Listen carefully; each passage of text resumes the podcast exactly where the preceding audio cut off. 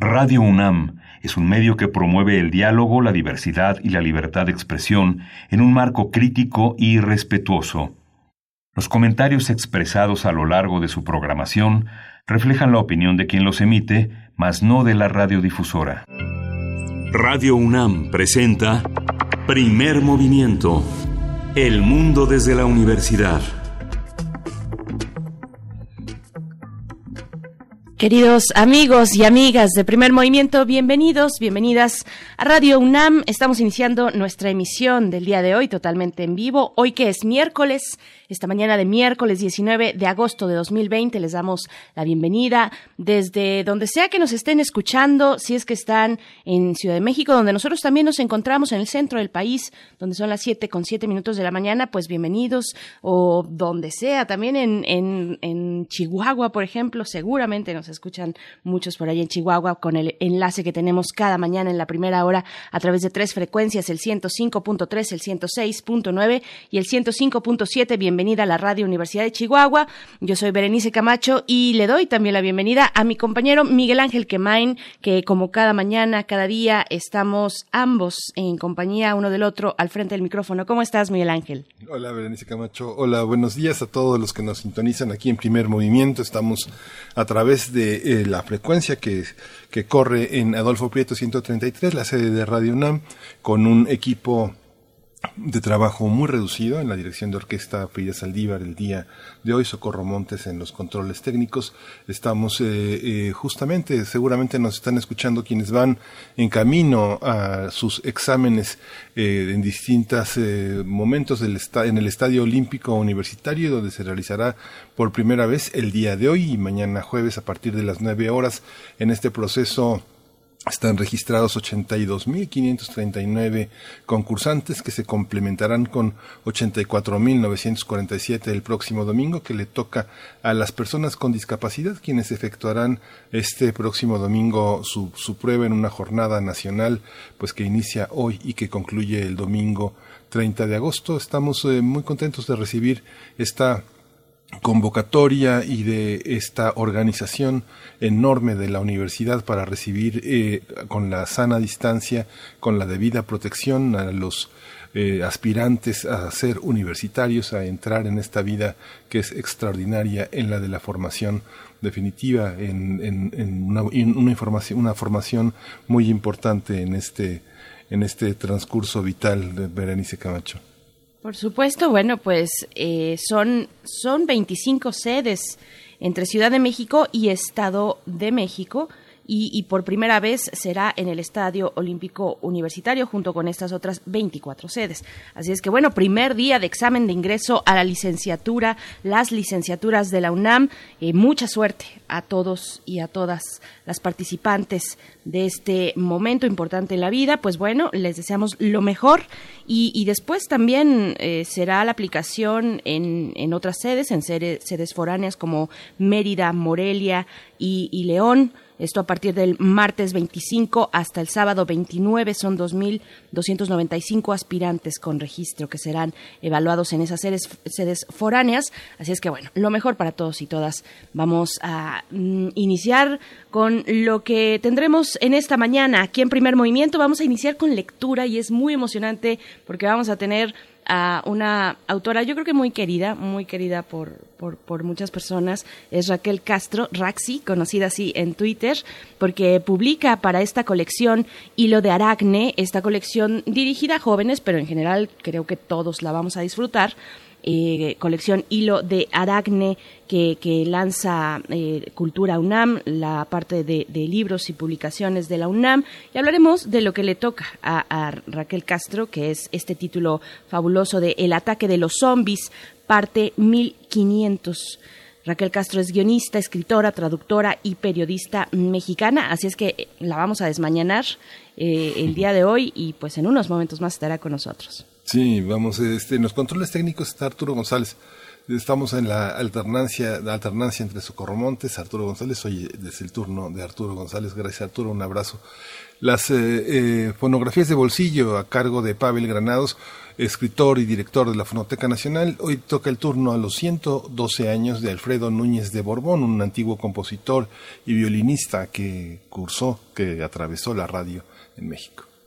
Por supuesto, y bueno, para nuestra segunda hora estaremos hablando en la nota nacional sobre el año que se cumplió ya, el pasado 16 de agosto, en esta semana, de las protestas de grupos feministas en Ciudad de México, particularmente en otras ciudades de, de la República también, pero acá, bueno, fue todo, todo un escándalo por eh, pues la intervención que se hizo, eh, que se realizó eh, a través de ciertos grupos a eh, monumentos, monumentos en Paseo de la Reforma, en fin, todo este tipo de protestas diversas que se dan en un movimiento amplio y muy diverso que finalmente mm, tiene como objetivo la exigencia de justicia y de no repetición de la violencia feminicida en nuestro país. Vamos a conversar con Daniela Pascual, ella es vocera de Restauradoras con Glitter, una colectiva a favor de la lucha contra la violencia machista, en contra de la criminalización de la protesta feminista. Sí, vamos a tener en la nota internacional las protestas en Bielorrusia contra los resultados de las elecciones presidenciales. Lo vamos a tratar con Alma Rosa Amador Iglesias, ella es licenciada en Relaciones Internacionales, maestra en Estudios Internacionales por la UNAM. Bien, pues nos acompañará una vez más. Ya eh, había tenido al menos en este espacio unas, unas vacaciones, pero nos da mucho gusto volver a conversar con la maestra Alma Rosa Amador Iglesias, que si ustedes recuerdan, pues es quien nos ha guiado particularmente en temas del Brexit, por ejemplo, muy puntualmente con el tema del Brexit y, con todo lo que tiene que ver con, con Inglaterra y, bueno, ahora eh, nos dirigimos hacia ese, ese momento muy muy candente ahora con las protestas en Bielorrusia. Después tendremos la poesía necesaria en la voz de Miguel Ángel Quemain, así es que, bueno, qué privilegio para ti. Vamos a tener en la mesa del día los puertos y las aduanas bajo el control del ejército. Este, esta decisión tan polémica para evitar la corrupción en este territorio que generó distintos comentarios y que al frente quedó Rosa Isela Rodríguez, una mujer de una enorme importancia por una trayectoria impecable a lo largo ya de muchos años, por lo menos más de una década al frente de responsabilidades altas. Vamos a tratar el tema con el doctor Raúl Benítez Manaut. Él es doctor presidente del CACEDE, investigador del CISAN en la UNAM. Él es especialista en asuntos de seguridad internacional de América del Norte y política exterior de Estados Unidos, México y América Latina. Así es, y bueno, después cerramos como cada miércoles, cerramos con el doctor Plinio Sosa nuestro programa en la sección Química para Todos dedicada a la tabla periódica y a sus 150 años de existencia. El americio es el elemento de la tabla que nos proponen para esta mañana, la medicio y los detectores de humo. Así es que, bueno, no se pierdan toda esta emisión de miércoles 19 de agosto. Vamos a hacer nuestro corte informativo para saber cómo amanecemos esta mañana en temas de COVID-19, tanto a nivel nacional internacional, y lo que tiene que decir la UNAM. COVID-19. Ante la pandemia, sigamos informados. Radio UNAM. La Secretaría de Salud informó que el número de decesos por enfermedad de la COVID-19 aumentó a 57.774. De acuerdo con el informe técnico ofrecido ayer por las autoridades sanitarias, los casos confirmados acumulados se incrementaron a 531.239 y el de sospechosos a 81.175. Hugo López Gatel, subsecretario de Salud, afirmó ayer que la pandemia de coronavirus se encuentra en una etapa de descenso que ya era perceptible desde hace algunas semanas. El funcionario dijo que esto se debe a que el número de contagios diarios, decesos y hospitalizaciones registraron una tendencia a la baja en las últimas seis semanas. En la información internacional, la Organización Mundial de la Salud señaló ayer que nadie debe poner sus esperanzas en que una inmunidad colectiva permitirá frenar la pandemia. María von Kerkhove, responsable del grupo creado por la OMS para luchar contra la pandemia, dijo que el mundo está lejos de alcanzar dicha inmunidad. Precisó que hasta ahora sabemos que menos del 10% de la población mundial tiene evidencias de anticuerpos contra el SARS-CoV-2. En información de la UNAM, Hoy, 19 de agosto, se conmemora el Día Mundial de la Asistencia Humanitaria. Se trata de una fecha significativa ante pues, estos efectos económicos y sociales de la pandemia del coronavirus SARS-CoV-2.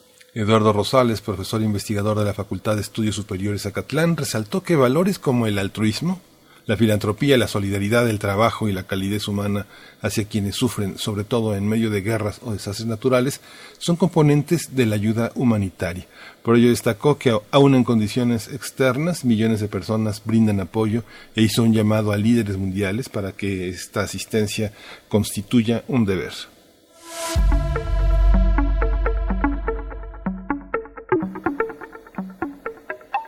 Vamos con las recomendaciones culturales para esta mañana y continuamos con este programa, el sector cultural tras la pandemia, reflexiones críticas, este programa que propone la Cátedra Internacional Inés Amor en Gestión Cultural, que invita al foro el reto de las políticas culturales, sus modelos y sus perspectivas. Hemos hablado durante toda la semana, hemos dado esta recomendación durante toda la semana que se realiza se realizará el jueves 20 de agosto para este caso, para este tema, a las 11 de la mañana y hasta el mediodía 12 y media. Sí, vamos a tener ese diálogo. El diálogo de hoy se llama Patrimonio en Riesgo, con la participación de Sergio Raúl Arroyo y Wolfi Cotton. Lo va a conducir Gabriela Gil y la transmisión del foro se realizará a través del canal de YouTube, eh, donde hay un canal que se llama Cátedra Inés Amor. Y bueno, esta es la, la información que tenemos hoy en torno a COVID-19. Vamos a ir con música. Vamos a oír hoy eh, Traumwohnung, eh, ese grupo de origen alemán, y la pieza que vamos a escuchar es Ich weiß warum.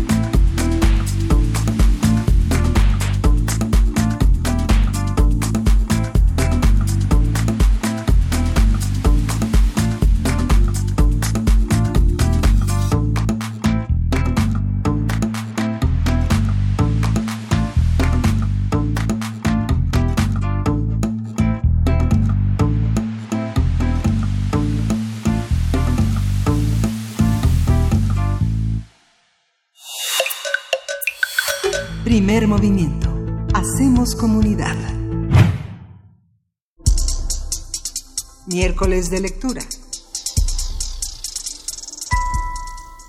A través de los zombies, de un tema como los zombies, se habla en realidad de los seres humanos y las relaciones con los demás.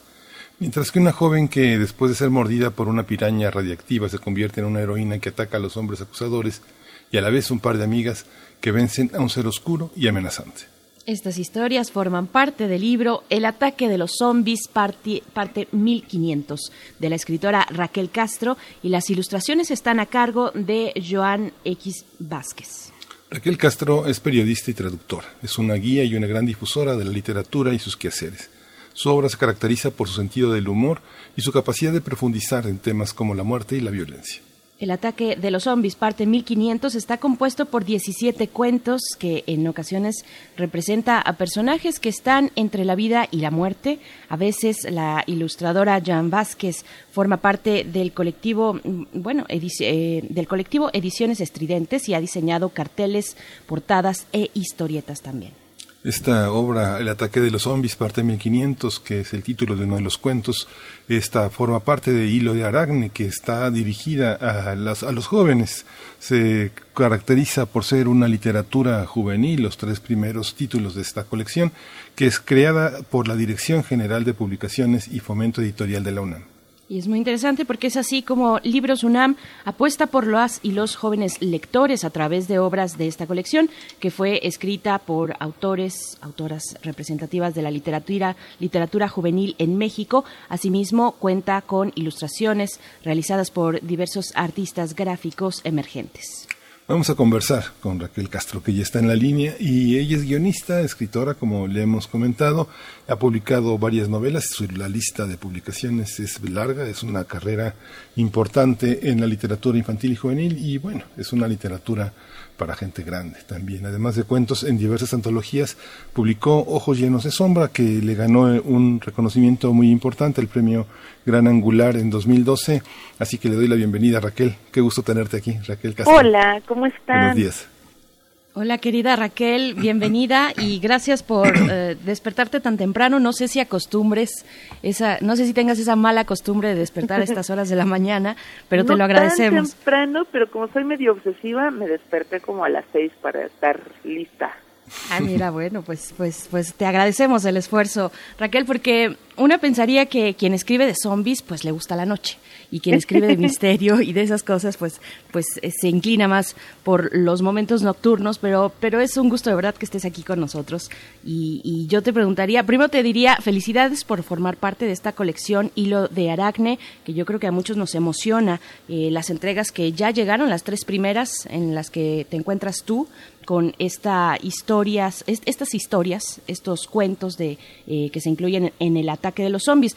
Pues cuéntanos cómo fue la, la selección, cómo fuiste tú seleccionando y haciendo la composición de esta de este de este libro.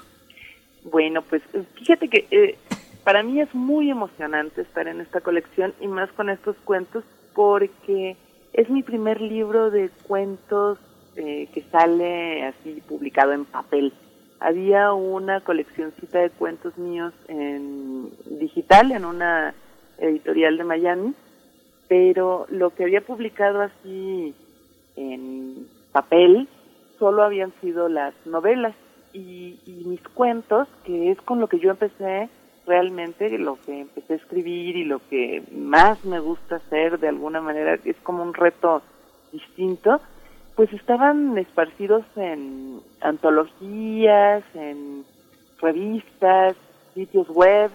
Entonces, cuando me invitaron a esta colección, pensé que era una buena ocasión para, para lo de los cuentos. Los reuní más o menos hasta donde pude y, y vi como mis...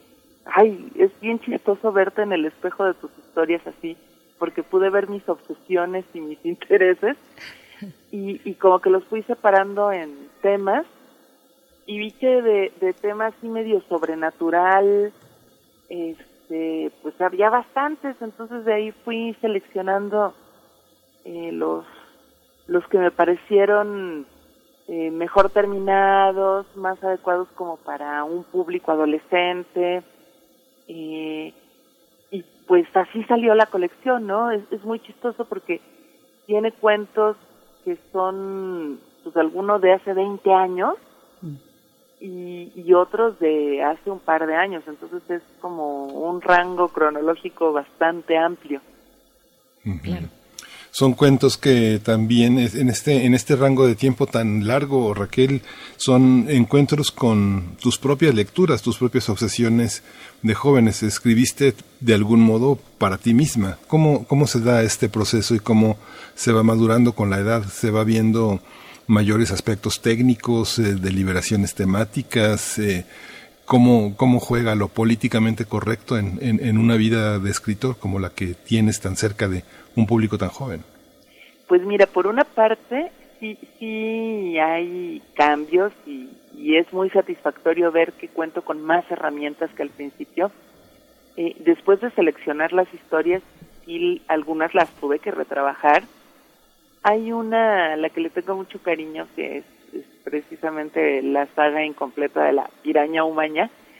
De esta chava a la que la muerde una piraña radioactiva y se vuelve entre superheroína y villana, no sé.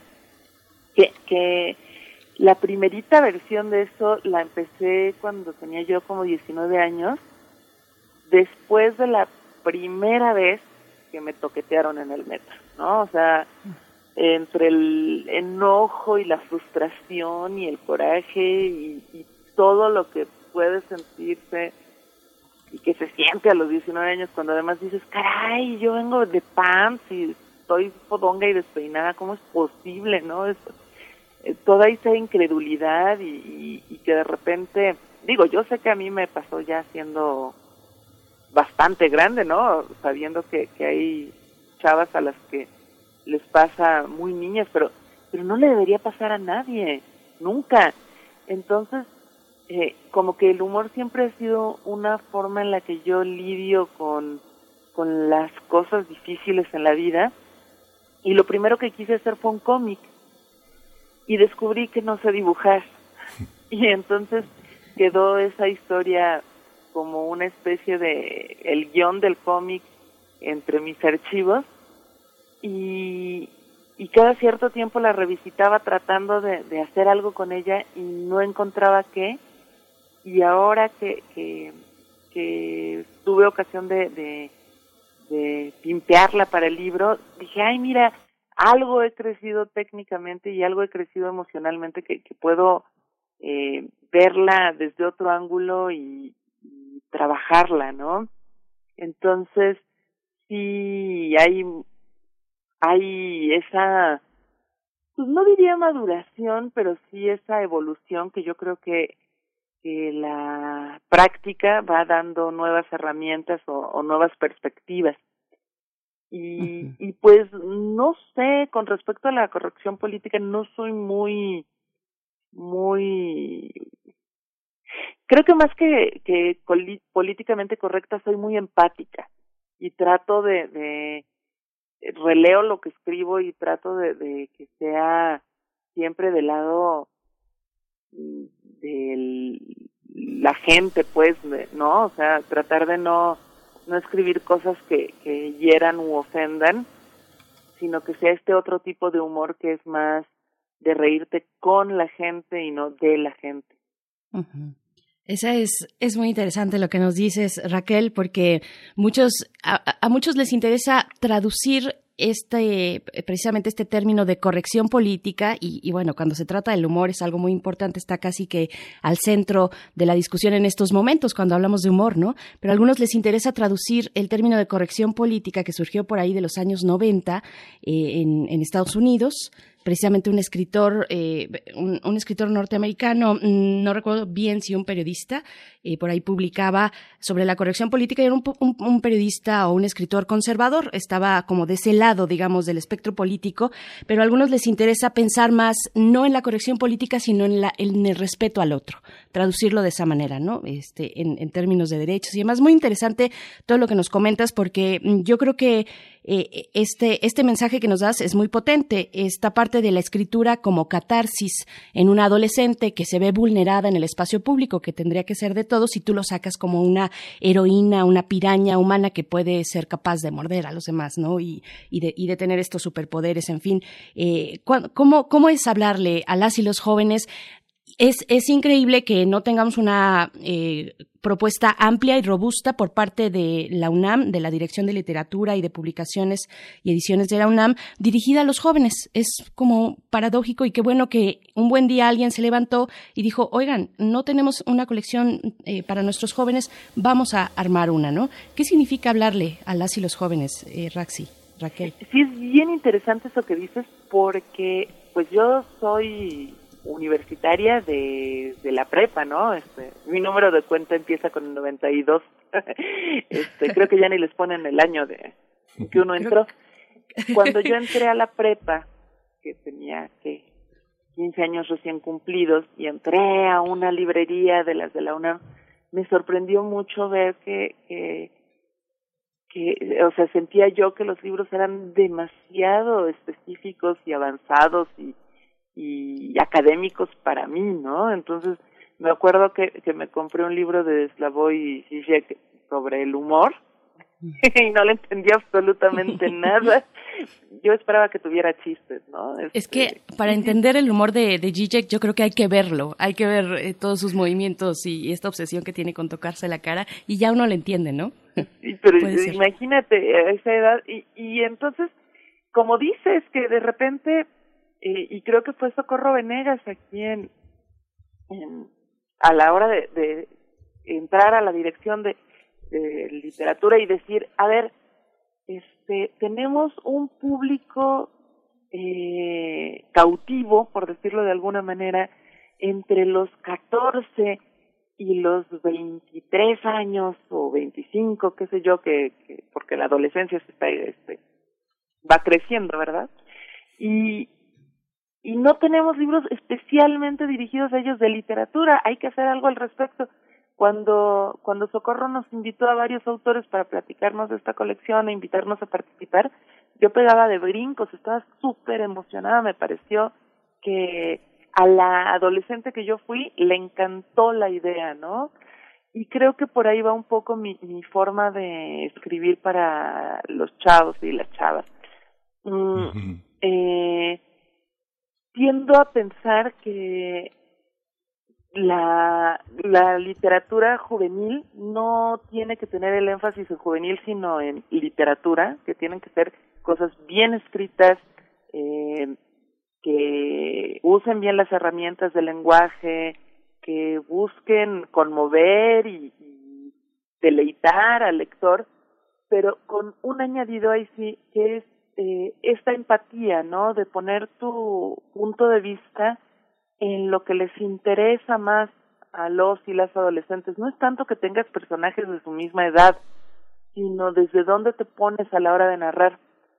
Cuando yo era adolescente lo que más detestaba eran los libros donde sentía que el autor estaba como en un pedestal y desde ahí bajaba su dedo flamígero a señalarme a mí y decirme todo lo que estaba haciendo mal porque él que era este por supuesto hombre heterosexual blanco y, y muy inteligente y muy sabio sí sabía cómo se hacían las cosas y que yo pobrecita niña tonta tenía que tomar notas no y en cambio los autores y autoras que más me gustaban eran aquellos que yo sentía que podían ser un pariente, un amigo, alguien que me estaba contando un chisme y que además lo estaba haciendo muy bonito, ¿no? Entonces yo procuro hacer eso, que en lo que escribo eh, quede, quede esa sensación de, oye, yo tampoco sé todavía cómo se vive la vida, vamos a, a compartir nuestras dudas y a ver si llegamos a alguna certeza y nos reímos en el camino porque tanto como decirte qué tienes que hacer, yo no sé. Oye Raquel, ¿y esta, esta visión que se tiene de que el video, el cómic, las series televisivas son el gran competidor de la literatura seria? Es cierto, digamos, cuando tú dices que te has formado también en el cómic y que, bueno, y eres guionista, has trabajado mucho en ese ámbito, ¿Cómo, cómo trabajar esta, esta literatura que se aspira, que dure, que sea permanente, que tenga una, un diálogo con la gran tradición literaria a la que, una gran tradición que, que difundes junto con Alberto Chimal, que te has preocupado por transmitir, por enseñar. ¿Cómo lo haces? ¿Cómo es una es una competencia? ¿A los jóvenes lectores les hace ruido ese ritmo vertiginoso que tienen las series? Pues yo no lo veo tanto como una competencia, sino como una especie de, de amalgama, ¿no?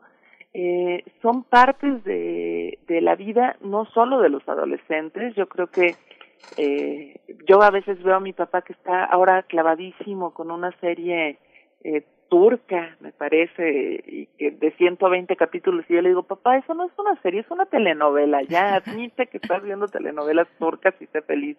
Este, y digo, mi papá tiene 80 años. Entonces, como que señalar a los adolescentes de ustedes están este dándole la espalda a la literatura para dedicarse a otras cosas, no, somos todos que estamos de pronto inmersos en nuevas tecnologías que hace 20 años no existían y que nos maravillan y nos apabullan a todos. Y, y yo más que verlo como una competencia, pienso que, que se pueden complementar, que habrá momentos en que tengas ganas de, de jugar Candy Crush o ponerte a, a jugar algún otro tipo de videojuego y a veces dirás, este, ya me harté de Facebook, voy a ponerme a leer. Y habrá gente que no lo haga, ¿no? Así como hay gente que se divierte mucho jugando Risk o Monopoly y hay otros a los que no nos gusta. Entonces, creo que, que parte del chiste es, eh, queremos que, que los chavos se diviertan leyendo, ¿no? Y entonces, para que se diviertan leyendo, tenemos que dejar que sea una opción, que sea una elección y no una obligación. Creo que en el momento en que algo es obligatorio, deja de ser divertido.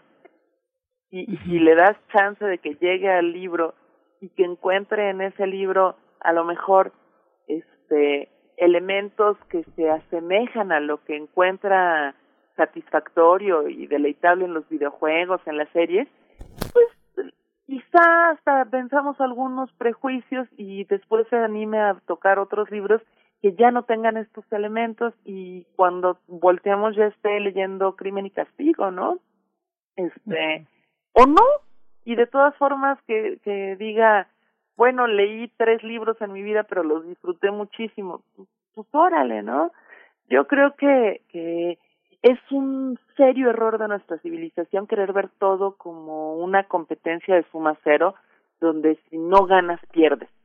Eh, si leen a otros autores y a mí no, yo no pierdo. Eh, ganamos todos. Si, si decide un, un adolescente que prefiere ponerse a alimentar animalitos en la calle que leer, yo no pierdo. Estamos ganando, ¿no? Entonces, eh, creo que nos falta eh, cambiar un poquito esa esa visión tan capitalista del ganar y perder, del competir. Pero bueno, es que esas cosas me, me, me apasionan un poquito. Por supuesto. Estamos conversando con Raquel Castro, eh, que participa en esta colección Hilo de Aracne, con el título El ataque de los zombies, parte 1500. Raquel, te preguntan en la audiencia por qué parte 1500, y yo también solamente te preguntaría, eh, bueno, una de las características de esta colección son las ilustraciones, y, tú, eh, la tuya, tu, libro estuvo a cargo de Joan Vázquez en, precisamente en esta parte ilustrada. Cuéntanos ¿Cómo fue tu, el momento en el que abriste el libro, eh, cuando te hicieron la propuesta gráfica y, viste las ilustraciones? ¿Cómo, ¿Cómo fue tu reacción y qué te, qué te hizo pensar y sentir eh, pues que Joan Vázquez ilustrara de esta manera tu libro? Pues mira, eh, con respecto a la pregunta, el título del libro es el título de uno de los cuentos, precisamente en el que yo me burlo de mí misma y de mi obsesión con los zombies y mi interés por por este este tema no me da me da mucha risa el darme cuenta cuando estoy por ejemplo en una en un restaurante al que nunca he ido o en la oficina o aquí en la casa que de repente estoy pensando, si ahorita hubiera un ataque zombie, ¿por dónde me escaparía? ¿Qué habría que hacer, no? Este, tiendo mucho a burlarme de mí misma y creo que es muy saludable. Entonces, el hecho de que sea parte 1500 es eh, un poco en burla de mis propias obsesiones y también de cómo se ha dado el fenómeno zombie en los medios, sobre todo audiovisuales, ¿no? Que de repente ves que, que la película va en la parte 8 o parte, no sé, y como yo soy muy exagerada, no me iba a quedar en la parte 15 o en la 20, sino la 1500, ¿no? Y que siguen este, saliendo nuevos, nuevas entregas y, y se parecen un montón a las anteriores, pero uno ahí está viendo qué, qué pasa con los Raquel, pues ya casi se nos acaba el tiempo, pero el, ahora sí que las preguntas de comprador. Hoy eh, se presenta el próximo 27 a las 6 de la tarde, lo va a presentar nuestra compañera Luisa Iglesias, que ha estado con nosotros en primer movimiento y que es una lectora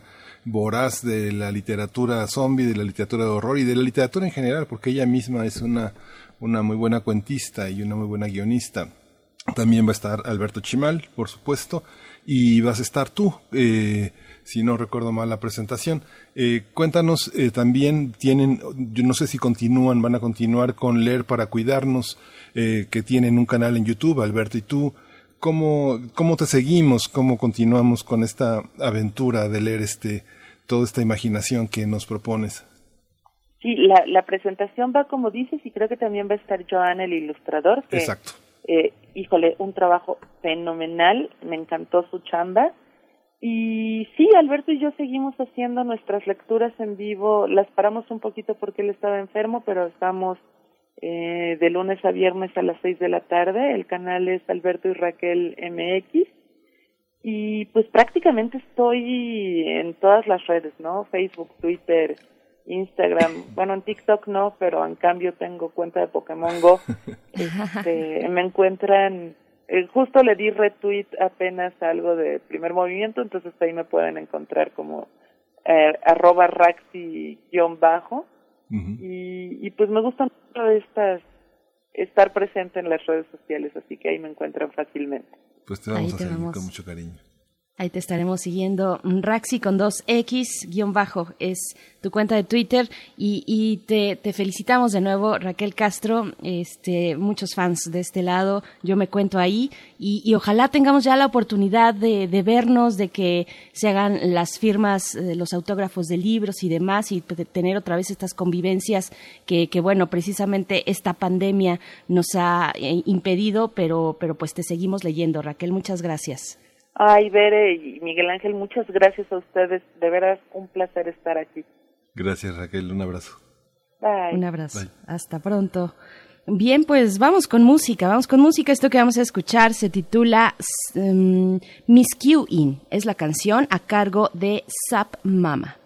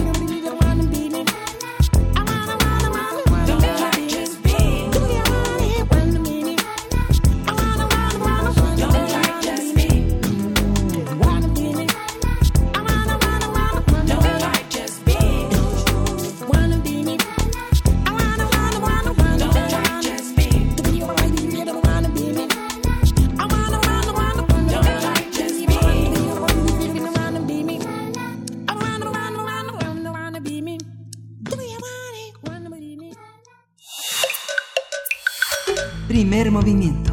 Hacemos comunidad.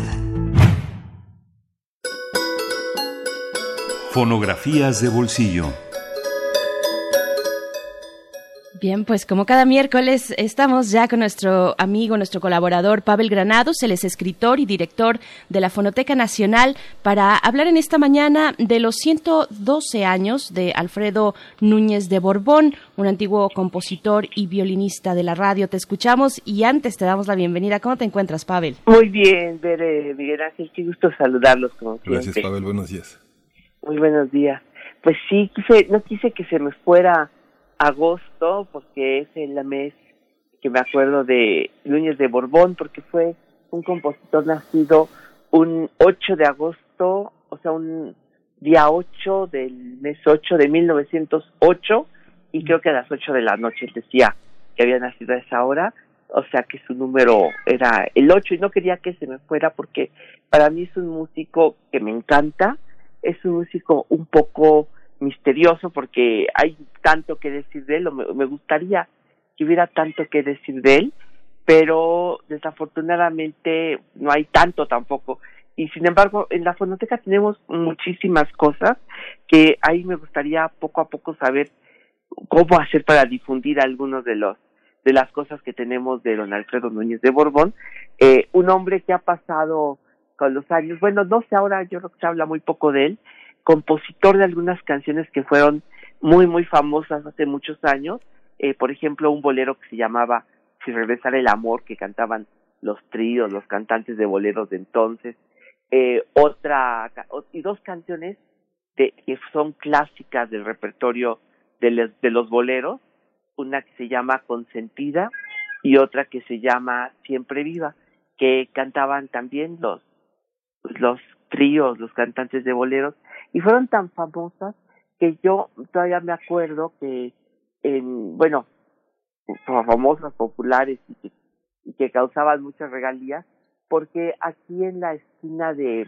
Eje 7 Sur y, e Insurgentes hay un edificio que perteneció a Alfredo Núñez de Borbón y antes todavía había una pequeña placa donde se veían sus manos, una, una pequeña placa metálica y donde decía que ese edificio había sido construido con sus dos canciones, Consentida y Siempre Viva, o sea, un edificio grande y donde ya me tocó conocer hace muchos años a su viuda, doña Mercedes Payán, que dedicó mucho tiempo de su vida, ya que había muerto don Alfredo Núñez de Borbón, a difundir su obra, a entregar premios, eh, a pedirle a los cantantes que se dedicaran a cantar las canciones de Núñez de Borbón. Había cantantes, por ejemplo, como Marilú, que ella eh, ahora acaba de cumplir años, Marilu fue de las cantantes que todavía cantaron con Núñez de Borbón, o Amparo Montes, que en su cueva de Amparo Montes todavía eh, pues interpretaba sus canciones. Núñez de Borbón pasó a ser como, hágate cuenta, el más elegante de los compositores de antes, ¿no? Así con ese nombre, Alfredo Núñez de Borbón. Lo que pasa es que Pedro de Lille era el locutor que persona que pasaba por su programa de radio, pues persona que convertía en algo así muy elegante, porque Pedro de Lille era el conductor de la hora azul de la XW allá en los años 30, era el que ponía los nombres así muy exquisitos, un poquito recargados ahí en los años 30, fue el que le puso Emilio Tuero el barítono de Argel, y Alfredo Núñez en realidad, fíjense ustedes, era violinista, no se llamaba Alfredo Núñez de Borbón, se llamaba nada más Alfredo Núñez, en realidad le- su apodo ahí en el, el XW le decían el chorizo, pero después de pasar por la X, por la hora azul, le empezaban a decir Alfredo Núñez de Borbón, el caballero elegante de la canción, y tocaba el violín. En realidad, él desde niño tocó el violín, pero se fue a Nueva York y allá aprendió a tocar no solo violín, sino a ser arreglista de jazz, a tocar el charleston, a tocar el foxtrot en las orquestas de, de jazz norteamericanas. De tal manera que después fue, fue tan bueno que lo contrataron para ser músico en un barco, le dio la vuelta al mundo y después, quién sabe cómo, en Nueva York conoció a una cantante, a la primera de las Torch Singers que estuvieron en México, que se llamó Lina Beutler, esposa del cineasta Arcady Beutler. La, en la Cineteca Nacional hay una sala dedicada a Arcady Beutler, uno de los pioneros del cine en México, y eh, fue acompañante en las actuaciones de Lina Beutler. Yo no sé si fue Lina la que lo aconsejó que regresara a México, pero más o menos juntos, eh, hacia 1933, volvieron Lina Beutler y Núñez de Borbón a México. Como ustedes saben, Lina Beutler es la voz que canta la mujer del puerto allá en la película este, de este nombre con la canción de, de, de Manuel Esperón y el Bate López Méndez. Núñez de Borbón hizo su propia orquesta que, pues no sé, creo que ya la traje alguna vez aquí a estas fonografías de bolsillo. Es una orquesta de verdad magnífica. Fue el primer violinista de la orquesta de Agustín Lara, o sea, el que de veras dirigía, porque Agustín realmente no sabía dirigir, fue el causante de que existiera Cricri, porque cuando buscaron qué nombre ponerle a un eh, personaje para niños en un en el programa de Francisco Gabilondo Soler, dijeron, bueno, aquí está Niñez de Borbón, que es violinista y está de planta, ¿por qué no buscamos un, pues un grillo, que sea un grillo, porque si está Núñez de Borbón, que sea un grillo, y así se decidió ponerle nombre a Cricri, gracias a Núñez de Borbón, y fue un gran compositor, un gran músico de verdad, pues yo creo que ya traje algunas, creo que sí traje aquí ya alguna de sus eh, eh, interpretaciones como director de orquesta, pero son tan buenas que yo creo que si ustedes me dejan traigo otras.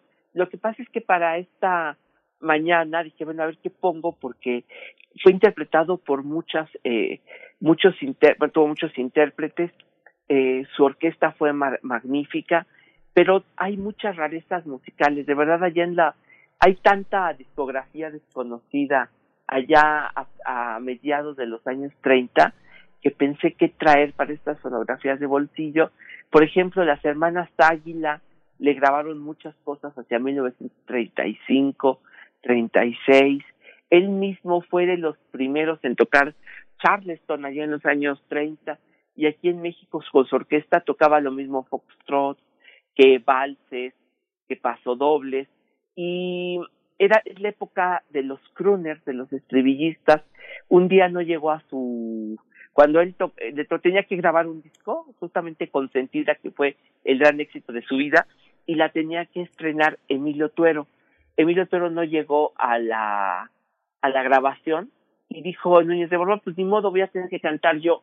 y cantó él y se volvió famosísima su canción, pero cuando se lo encontraban sus amigos en la W le decían, oye, de veras que qué bonita canción tienes, es una canción increíble, nada más que corre al, al, al que te cantó la canción porque de verdad que qué fea voz tiene, no sabían que era él la voz de Núñez de Borbón, bueno, se atrevió a cantar entonces dos o tres veces y nunca lo volvió a hacer.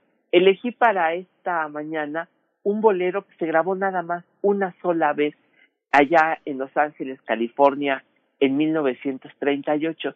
Se llama Indecible. Y eh, pues nunca dice la palabra indecible a lo largo de la letra de esta canción. Es uno de los boleros que, bueno, que más me gustan a mí. Y cada que lo he, ves que lo he compartido, la gente me dice que es el bolero que más ha gustado de los que yo he compartido en radio, en fin, cada que lo que lo he puesto y lo bonito es que lo canta alguien que en esa época que nos, nosotros pensamos que siempre cantó música ranchera y durante mucho tiempo tuvo su trío y cantaba además música tropical. Se trata de eh, Miguel Aceves Mejía. El Miguel Aceves Mejía, como ustedes saben, es de Chihuahua, nada más que durante un tiempo grabó allí en la frontera con su trío Los Porteños. Entonces, pues esto es lo que traje para recordar a Núñez de Borbón, de quienes decía que no quería dejar pasar este día sin evocarlo. Fabuloso. Qué interesante. Pues sí, qué interesante. Y, del chorizo al de Borbón, bueno, hay varios pasos, ¿no? Pues sí. Te agradecemos Pero, mucho. pues, qué buen compositor. Vamos a escuchar entonces. Yo nada más paso íntegros los abrazos que te envía Raquel Castro, con quien acabamos de platicar. Raxi dice abrazos para bien, Pavel, por favor. Ahí están, completitos. Muchas gracias, sí, claro. Pavel. Gracias. Aprovechamos para despedirnos de la radio universitaria de Chihuahua y nos escuchamos mañana de 6 a 7 de la mañana y de 7 a 8 y bueno, vamos con la música.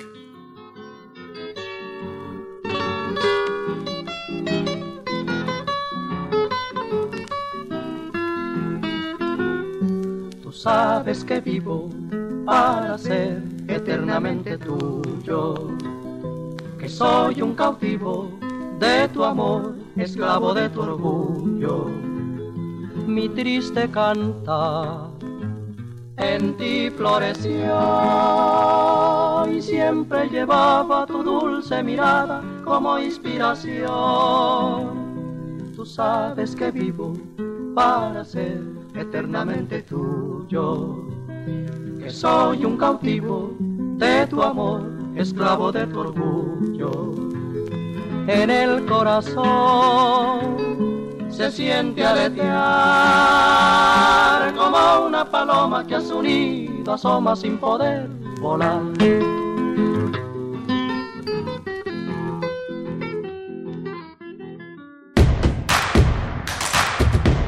Síguenos en redes sociales. Encuéntranos en Facebook como Primer Movimiento y en Twitter como arroba PMovimiento. Hagamos comunidad.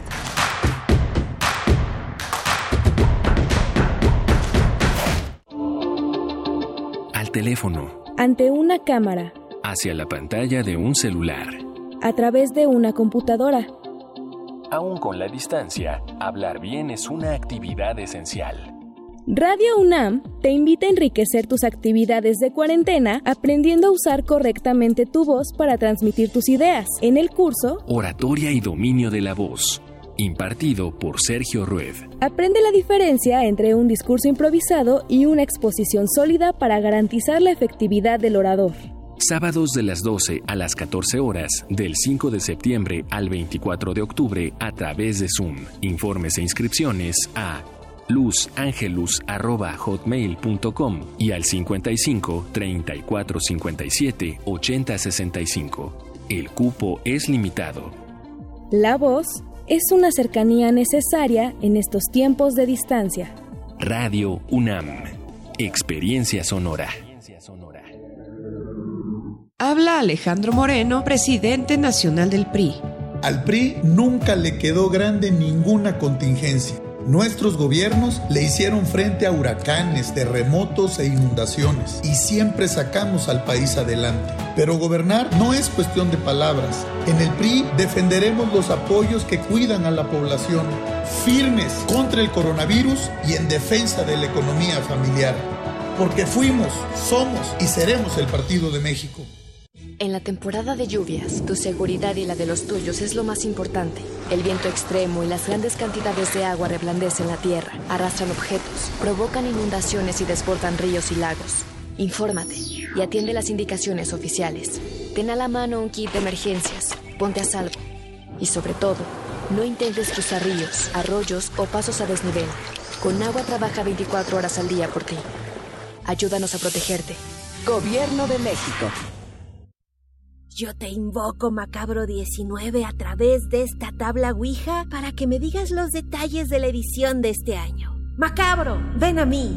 Este año Macabro 19 será del 25 al 30 de agosto. Sedes virtuales, Filmin Latino, Canal 22, Radio UNAM, TV UNAM, sitio web de Filmoteca UNAM, Facebook de Procine y macabro.mx. Esta vez, nosotros vamos a tu casa. Consulta la programación en www.macabro.mx. La ciencia que somos. La ciencia que somos. Iberoamérica al aire. Descubre la ciencia que está presente en tu día a día a través de cápsulas, reportajes, entrevistas y reportes en vivo. Viernes de 10 a 11 horas por el 96.1 FM. La ciencia que somos. Iberoamérica al aire. Una coproducción de Radio UNAM y las direcciones de divulgación de la ciencia y de las humanidades.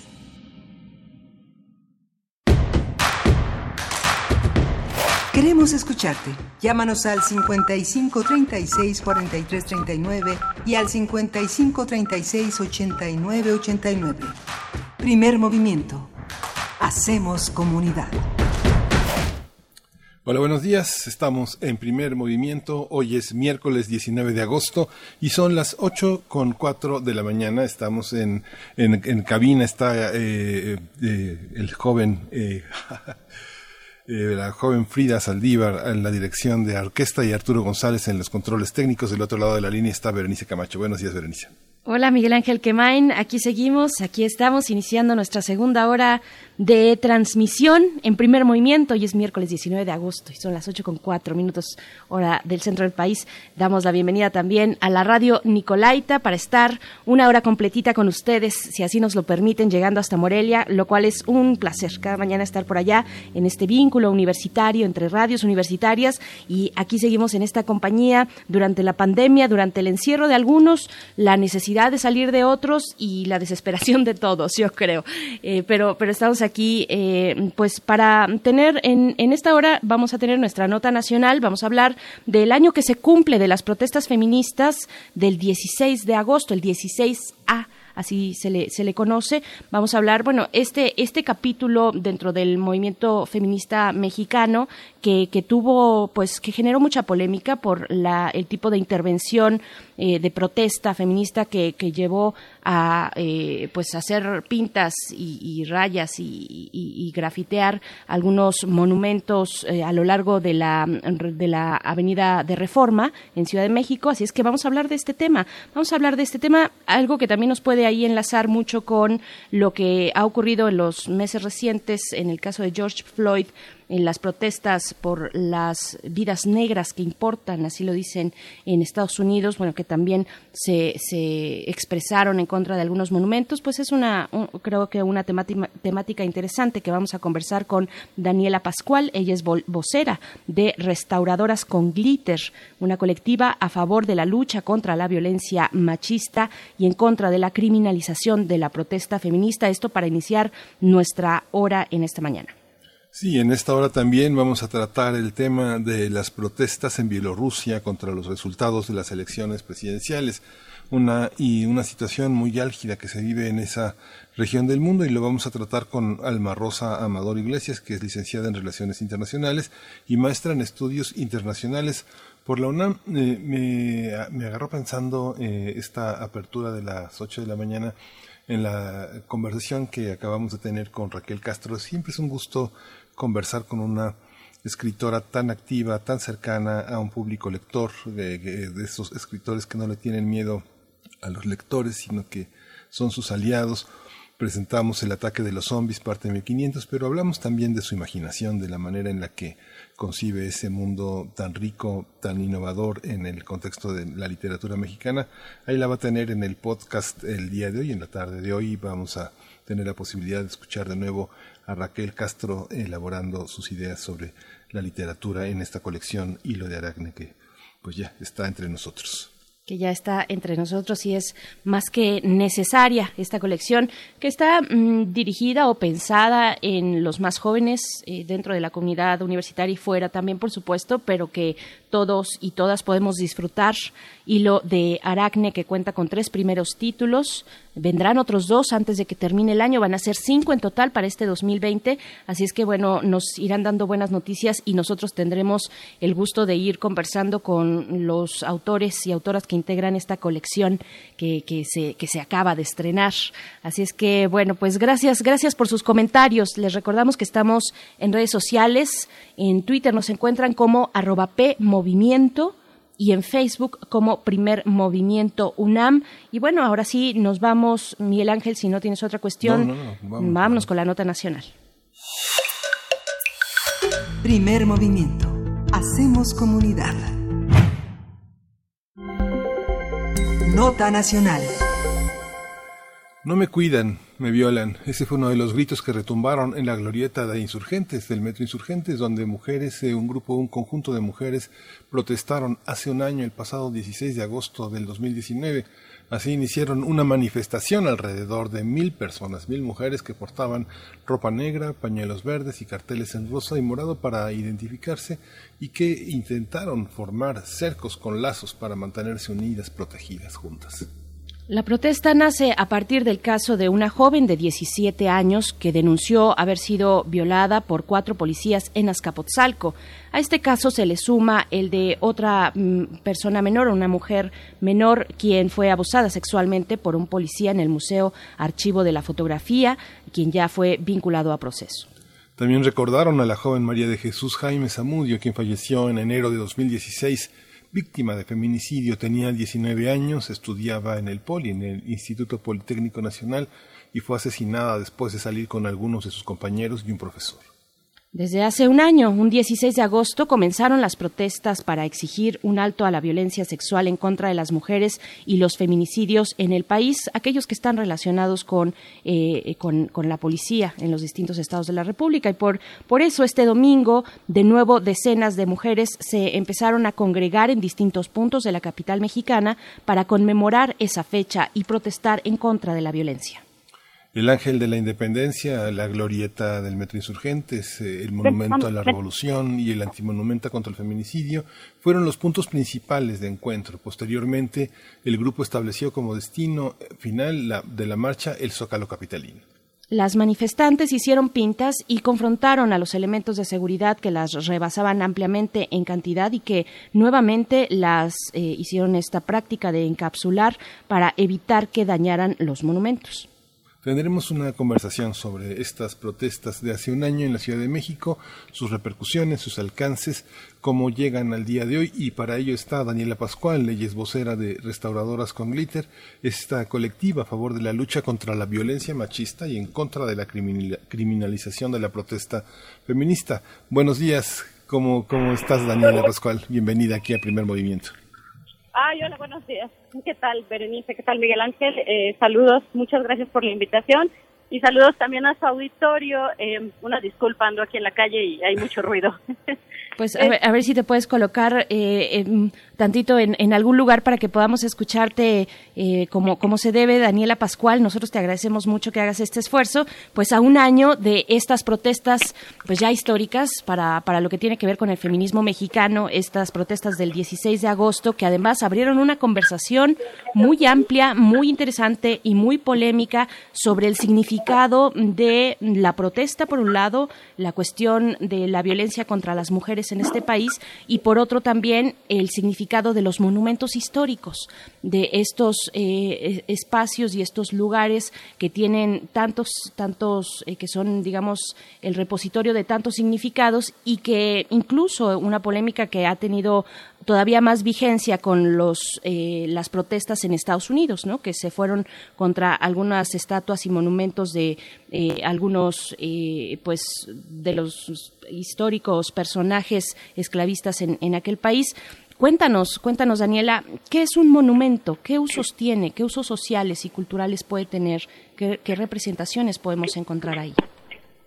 Sí, Berenice, pues mira, tenemos muchos tipos de monumentos en realidad, pero hablando específicamente de, de estos monumentos que han sido, digamos, intervenidos por la protesta durante las marchas, como bien mencionas, aquí en México y también dentro del marco de las protestas del Black Lives Matter en, el mundo anglosajón, pues son monumentos con características muy específicas, ¿no? En general, pues son monumentos que se colocan en espacios públicos por parte de, de, de las personas que tienen el poder del Estado para conmemorar o para, sí, para conmemorar algún hecho histórico o para lo cual lleva como objetivo reforzar un discurso, ¿no? Reforzar un discurso que muchas veces tiene que ver con la identidad nacional, con la identidad de un país, con la historia con H mayúscula del país, ¿no? Entonces, estos son el tipo de monumentos que estamos viendo que salen, que se están cuestionando, ¿no? Por la protesta, por los grupos que en muchas ocasiones son grupos vulnerables, ¿no? Y que, y que muchas, y que por ejemplo en el caso de México no son, no es un grupo vulnerable solamente, sino es el 52% de la población de mujeres y que se le da el trato de minoría, ¿no? Entonces, pues vemos que se, durante todo, no solo la marcha del 16 de agosto, se, se han intervenido monumentos, se han intervenido en muchas, en muchos otros eh, momentos y, y esta intervención de momentos, pues da, de monumentos da cuenta de ciertos procesos sociales que están denunciando, cuestionando el status quo y, este denunciando una pro- un problema social de algún grupo vulnerado y que no ha recibido respuesta, ¿no? Entonces es cuando ya se empieza a llegar a este tipo de, de, manifestación. Ujú. Fíjate que a lo largo de un año eh, nosotros, bueno, hemos tenido, yo he tenido oportunidad de conversar con muchas mujeres que no suelen participar en, en movimientos, ni en marchas, ni en activismo, y esto motivó eh, muchos deseos de participar, de sumarse a un movimiento, de recobrar el control de sus cuerpos en la calle y de, y de protestar abiertamente, con mucha rabia, con mucho coraje. ¿Cómo se han sumado, cómo se ha organizado un movimiento tan amplio, tan heterogéneo después de un año y en el marco de la pandemia que alejó a tantas mujeres, que las puso en las pantallas y que en el caso de muchas activistas pues las ha puesto a no bajar la guardia, a continuar en contacto con compañeras, con gente que se ha sumado, estimular la organización. ¿Cómo ha sido este balance, Pascual? Pues mira, eh, ahora que lo mencionas, pues es un tema muy importante porque yo creo que dentro de el marco de la historia del movimiento feminista en México, pues no se había visto un, un digamos una potencia y una fuerza tan grande como la que se vivió de agosto del 2019 a marzo del 2020, ¿no?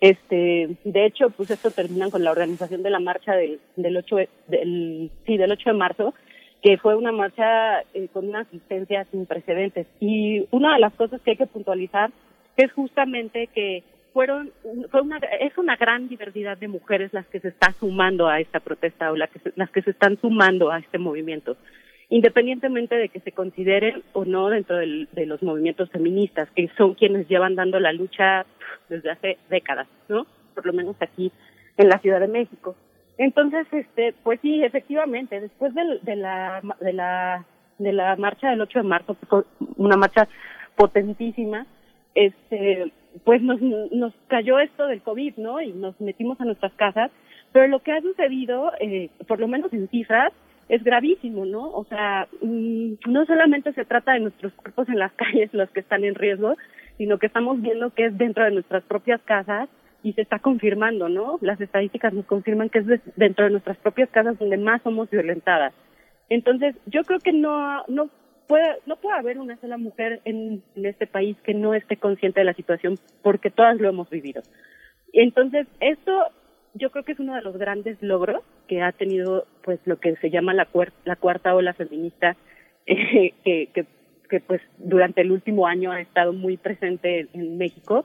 Uno de los grandes logros justo es que todas las mujeres eh, se vuelven conscientes, sectores de la sociedad que a lo mejor en algún momento no habían volteado a ver el, el problema, están volteando a ver el problema, se ha mantenido en, en la discusión pública a pesar del encierro, ¿no? Y este y eso y uno de los grandes logros es justo que hay muchas mujeres que se suman a, al movimiento, que lo reconocen, que lo validan y que tienen deseos de hacer algo para cambiar la realidad de las mujeres en México, ¿no? Entonces, este, pues en, durante esta pandemia, pues nos hemos mantenido con, en contacto, ya sea por las redes sociales, este, por teléfono, con esta distancia para respetar, pues también las, las, las disposiciones oficiales respecto a la pandemia.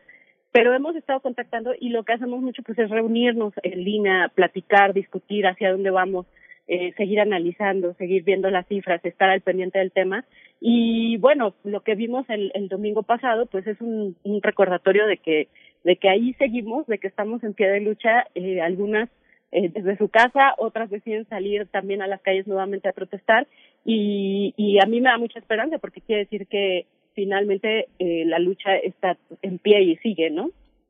Por supuesto, hemos visto muchas expresiones de esto eh, y qué bueno que las mencionas, que las enlistas, también por ahí los 13 años de, la legalización de la interrupción del embarazo para la Ciudad de México y continúan las protestas ahora virtuales, algunas pocas en calle, pero continúan eh, exigiendo el cese a la violencia feminicida, la violencia machista en nuestro país, pues que ahora con la pandemia, como bien lo dices y lo sabemos, e incluso la Organización Mundial de la Salud, pues ha hecho este alto y, y, para decir desde muy temprano, muy, muy, muy poco tiempo tenía de recorrida esta pandemia y ya hablaba de otra pandemia que es la de la violencia en los hogares.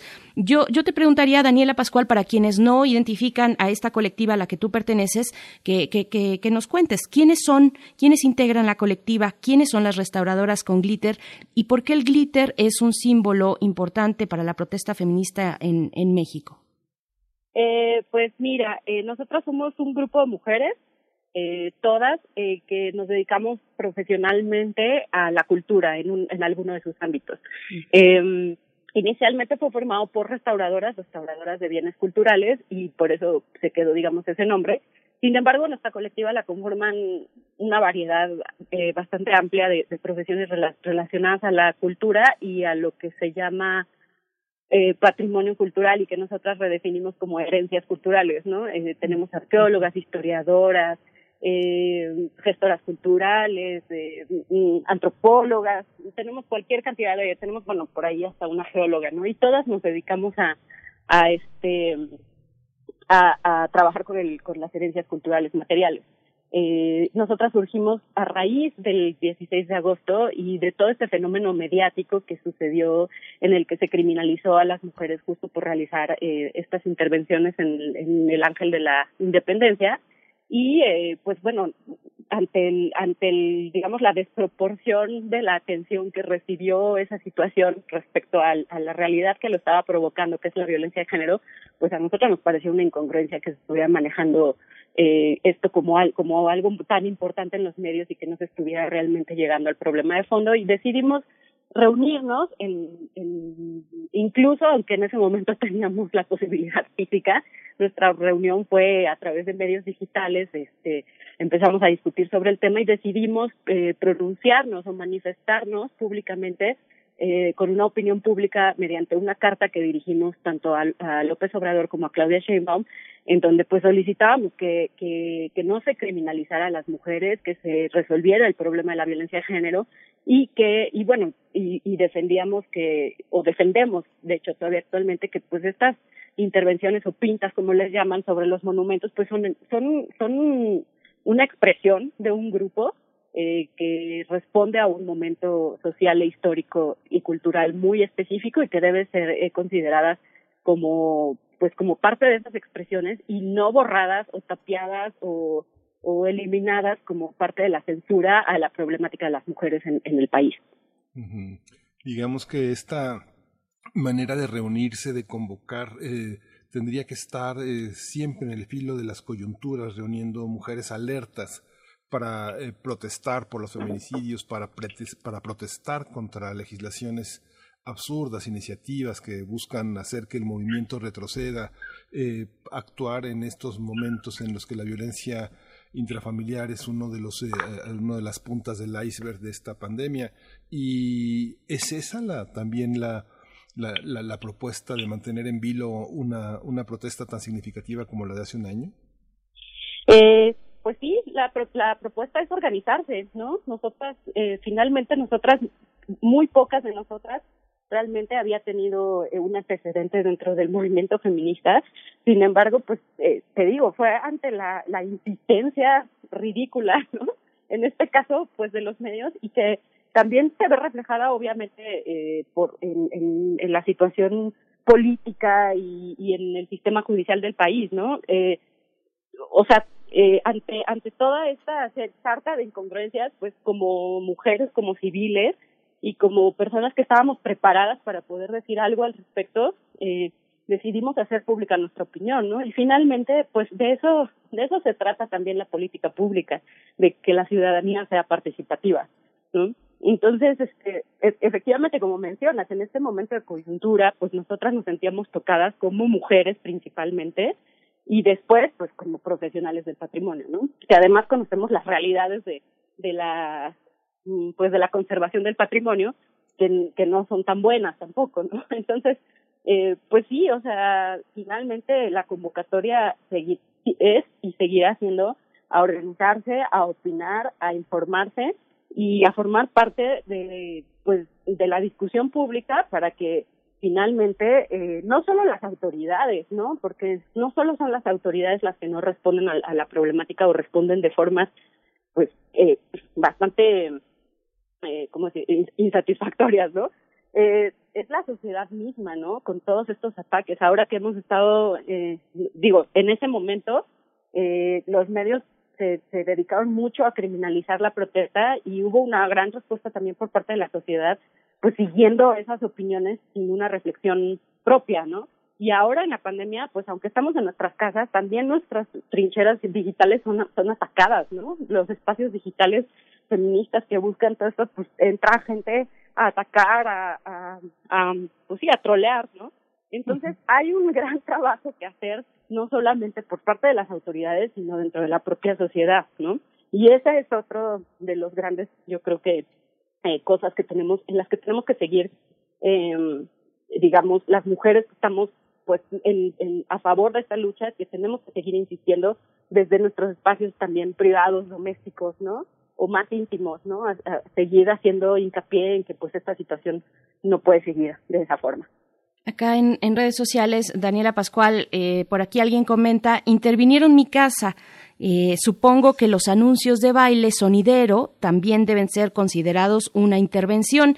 Esto lo hice un poco a modo de broma, pero bueno, que decirle, yo te pregunto, que decirle a quienes consideran que no es legítimo este tipo de expresión o de intervenciones, como se les llama, eh, dentro del contexto de protesta, sino que lo consideran eh, vandalismo. ¿Y qué decirle? ¿Qué decirle a la gente que, que no está convencida de este discurso feminista, de estas prácticas que dicen, bueno, los monumentos son de todos y de todas, ¿por qué los mo monumentos? ¿Por qué la piedra? Que alguien piense en los monumentos. ¿Qué decirle a estas personas? Eh, bueno, primero eh, quiero referir a los monumentos porque es, digamos, el, mi ámbito de, de acción, ¿no?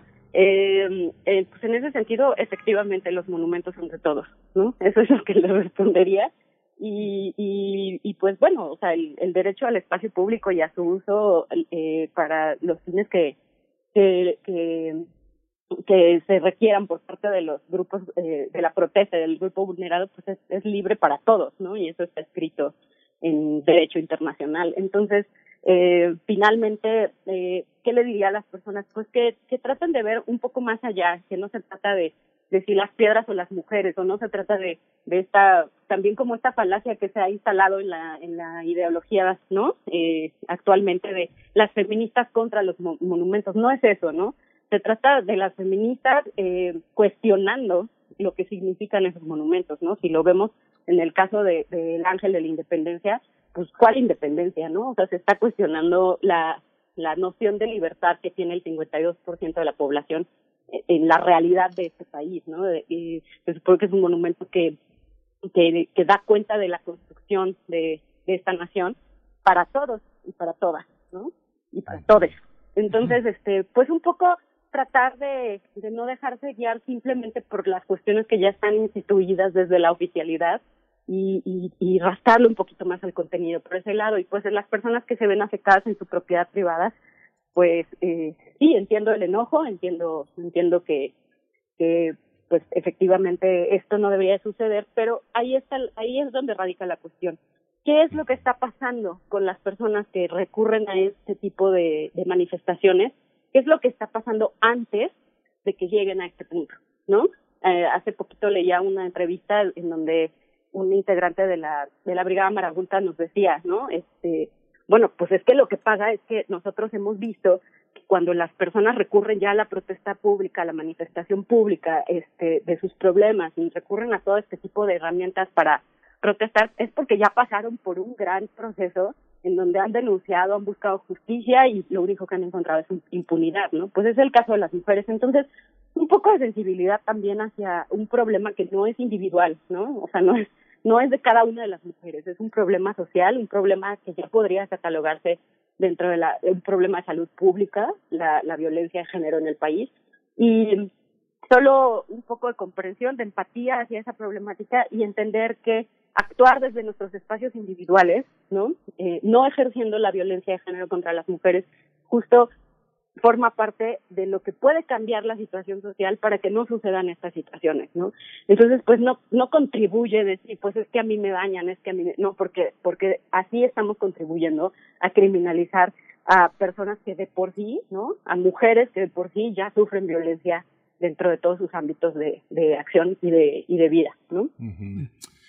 Daniela, hay una, hay, eh, en esta pandemia uh, he tenido oportunidad de ver algunas de las reuniones que han hecho desde las jóvenes de filosofía y letras hasta otros colectivos feministas y cómo se infiltran boicoteadores insultando, evitando las reuniones que pues han usado los, las plataformas de Meet, las plataformas de Zoom, que no es más que una forma más de infiltrarse como lo han hecho en las marchas, grupos adversos, grupos profesionales que tratan de desprestigiar los movimientos.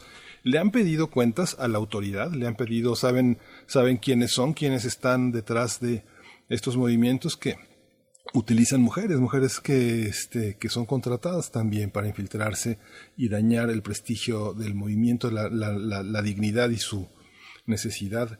¿Cómo pedir cuentas de eso? ¿Las han rendido las autoridades? ¿Cómo, cómo, lo, has, cómo lo has vivido? ¿Cómo lo han vivido ustedes?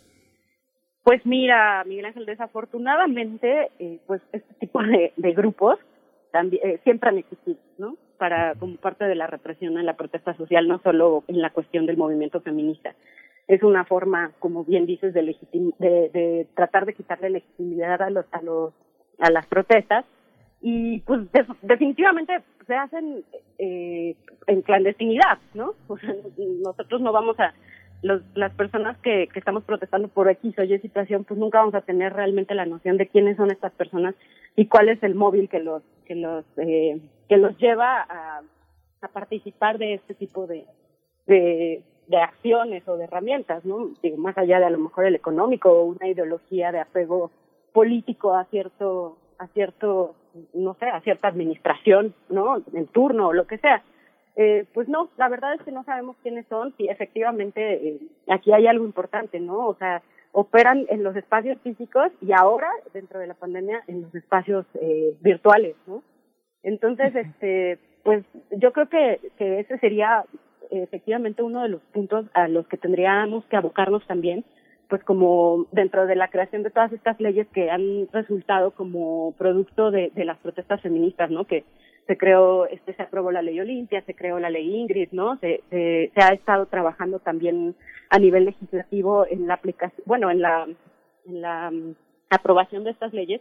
Y, y pues yo lo que creo es que ahí tendríamos que presionar también para que empiece a existir ciertas, cierta regulación respecto al uso de estos espacios eh, virtuales, aunque esto pues es una navaja de doble, de, de, doble filo, ¿no? O sea, ya vimos lo que pasó, por ejemplo, en Sonora con la ley, ley Olimpia, ¿no? Que se cambiaron palabras clave dentro de la redacción de la ley para que funcionara más como una ley mordaza que como, como una ley de protección a las mujeres. Entonces, pues hay mucho trabajo que hacer ahí todavía. Eh, pues el problema de estos grupos es que pues operan en la, en la clandestinidad por completo Y pues ahí también tendría que ser una labor conjunta, no solamente de quienes nos vemos violentados en nuestros espacios, sino también pues de, las autoridades.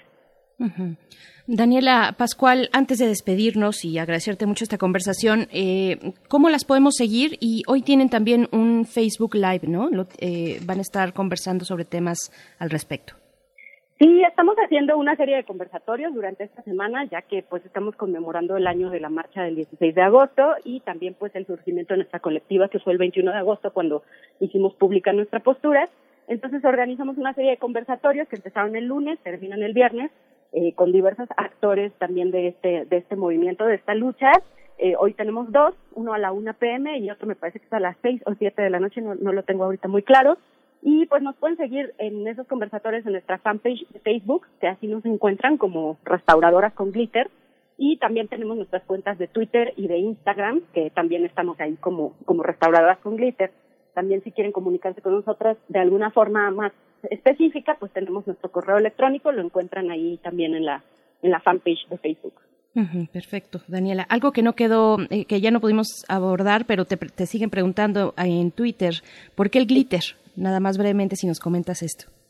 Ah, pues bueno, esto surge por eh, lo que de la situación del 13 de agosto también del 2019, en donde a Jesús Horta, el entonces secretario de Seguridad de la Ciudad de México, le, eh, durante una manifestación feminista, justo por el caso de la chica de 17 años que fue violada por policías en Azcapotzalco, las feministas realizaron una, una manifestación y durante esa manifestación Jesús Horta salió a hablar con ellas, pues palabras muy desafortunadas, y como parte de las expresiones de molestia, enojo, de rabia de, de las mujeres, pues se les se le lanzó un puñado de diamantina eh, de diamantina morada al cuerpo, a la cara, a la cabeza específicamente, y pues digamos que esto se convirtió también, bueno, fue muy gracioso porque pues el hasta salió, pues se, se, se catalogó incluso por Claudia Sheinbaum como una agresión a esta persona, eh, incluso llegó a mencionar que pudo haber muerto inhalando la brillantina por ahí y este pues lo que sucedió es que lo convirtieron en un símbolo no en un símbolo de la lucha y de ahí pues este todas las feministas han tomado el el el glitter morado el glitter rosa como como un símbolo de lucha y nosotros decidimos retomar esta este digamos esta, esta este asunto del glitter dentro de nuestra lucha pues como un poco en apoyo a lo que estaba sucediendo porque pues como como ya mencioné antes surgimos con la marcha del 16, la marcha del 16 no surgió por la por la cuestión de Azcapotzalco, ya estaba planeada, pero se convirtió en eso por pues, por lo reciente de los hechos. Entonces, pues es un también es un tema de simbolismo. Sí. Claro. Bien, pues Daniela Pascual, vocera de Restauradoras con Glitter, esta colectiva a favor de la lucha contra la violencia machista y contra la criminalización de la protesta feminista. Te agradecemos mucho y bueno, eh, aquellos que estén interesados, interesadas en seguir el trabajo, ahí está eh, lo que realiza Restauradoras con, Gri- con Glitter, estas convocatorias y este Facebook Live para esta tarde a la una de la tarde. Muchísimas gracias, Daniela. No, de qué a ustedes. Hasta luego. Gracias. Pues hay varios que falta diamantinar, Berenice. Mientras tanto nos vamos con música. Vamos a escuchar de The Beatles Flying. Flying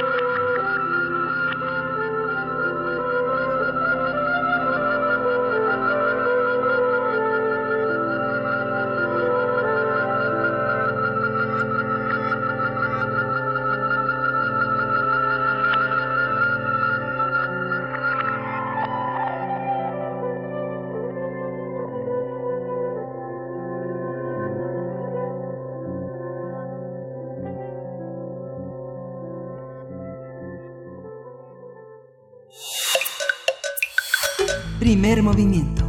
Hacemos comunidad. Nota Internacional. Después de la caída de la Unión Soviética, Bielorrusia comenzó su historia como nación independiente. En todo ese tiempo, en la historia de este país, nunca se habían visto protestas durante casi dos semanas consecutivas. Todo inició el 9 de agosto, cuando por sexta ocasión se efectuaron las elecciones presidenciales. En las boletas aparecía otra vez el nombre que aparece desde 1994, Alexander Lukashenko. En esta ocasión también aparecía el de Svetlana Tikhanovskaya, esposa de otro contendiente a las urnas que fue apresado poco antes de los comicios y quien se presentó a última hora, pero con notable popularidad. Sin embargo, los resultados dieron la victoria otra vez a Lukashenko. Fue así como las denuncias de fraude electoral crecieron y miles de personas comenzaron a salir a las calles de la capital y otras ciudades. Este domingo 16 de agosto, más de 250.000 personas participaron en la llamada Marcha por la Libertad, considerada la mayor de la historia del país. Los inconformes buscan a Tikhanovskaya, quien, obtuvo que, quien tuvo que huir al exilio, sea reconocida como la ganadora de las elecciones presidenciales. Ella se ofreció a ser una líder provisional mientras se preparan unos hipotéticos nuevos comicios.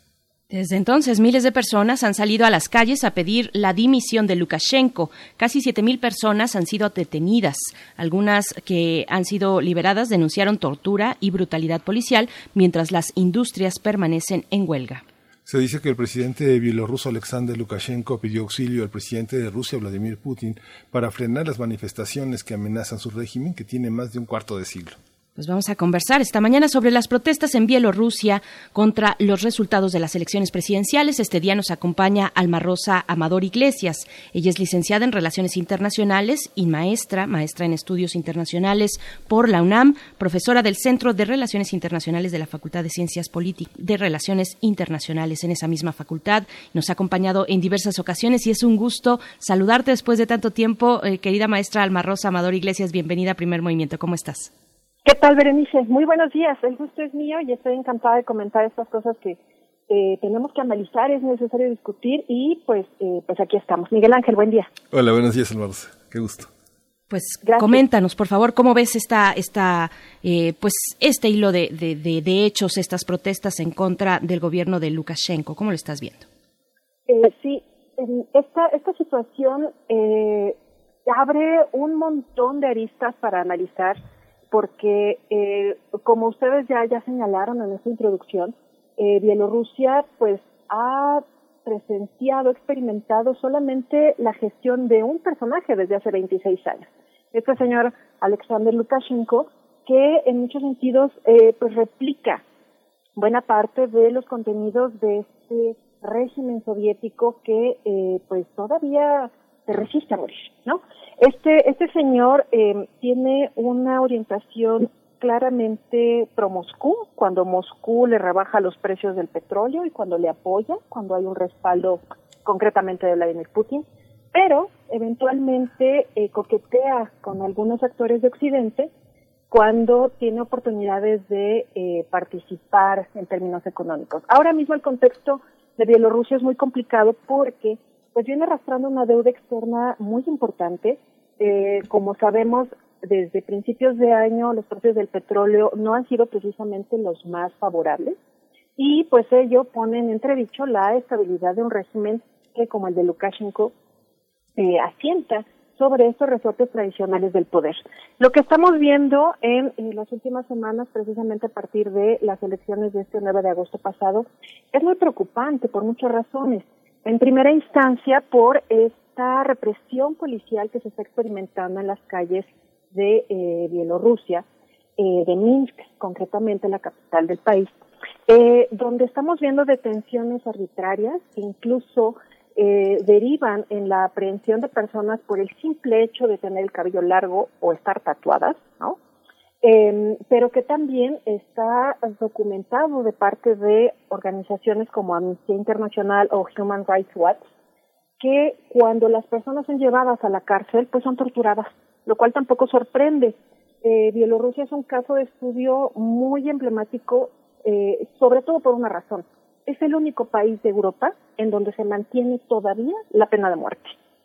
Lo cual es una cosa tremendamente increíble en el siglo XXI, pero muy a tono, insisto, con esta eh, tradición eh, pues del régimen soviético que todavía prevalece en el ADN de algunos personajes como Lukashenko. Em, estas manifestaciones han demostrado que las cifras que la autoridad electoral bielorrusa, la contraparte oficial, eh, pues ha señalado que el 80% de los votos de ese 9 de agosto son a favor de Lukashenko.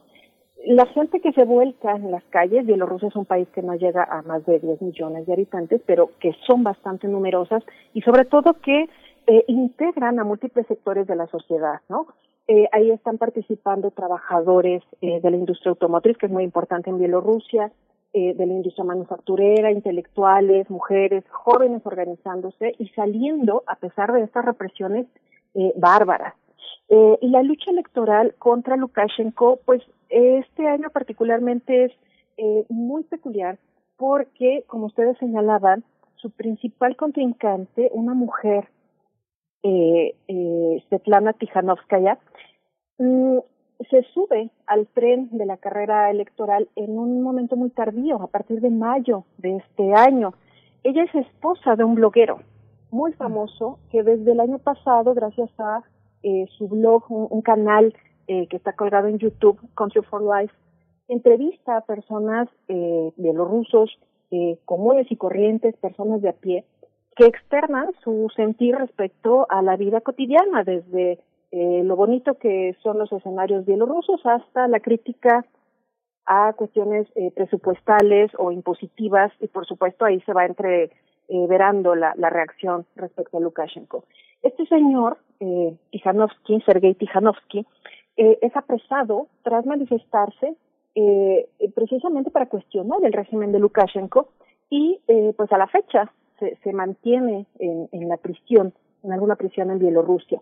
Su mujer, su esposa, una eh, maestra de inglés, traductora profesional, toma la bandera de eh, su esposo y se sube, se eh, involucra en una campaña que creo que es muy emblemática eh, por esta suerte de improvisación, una mujer que no es una política tradicional, su esposo tampoco lo era, ¿no?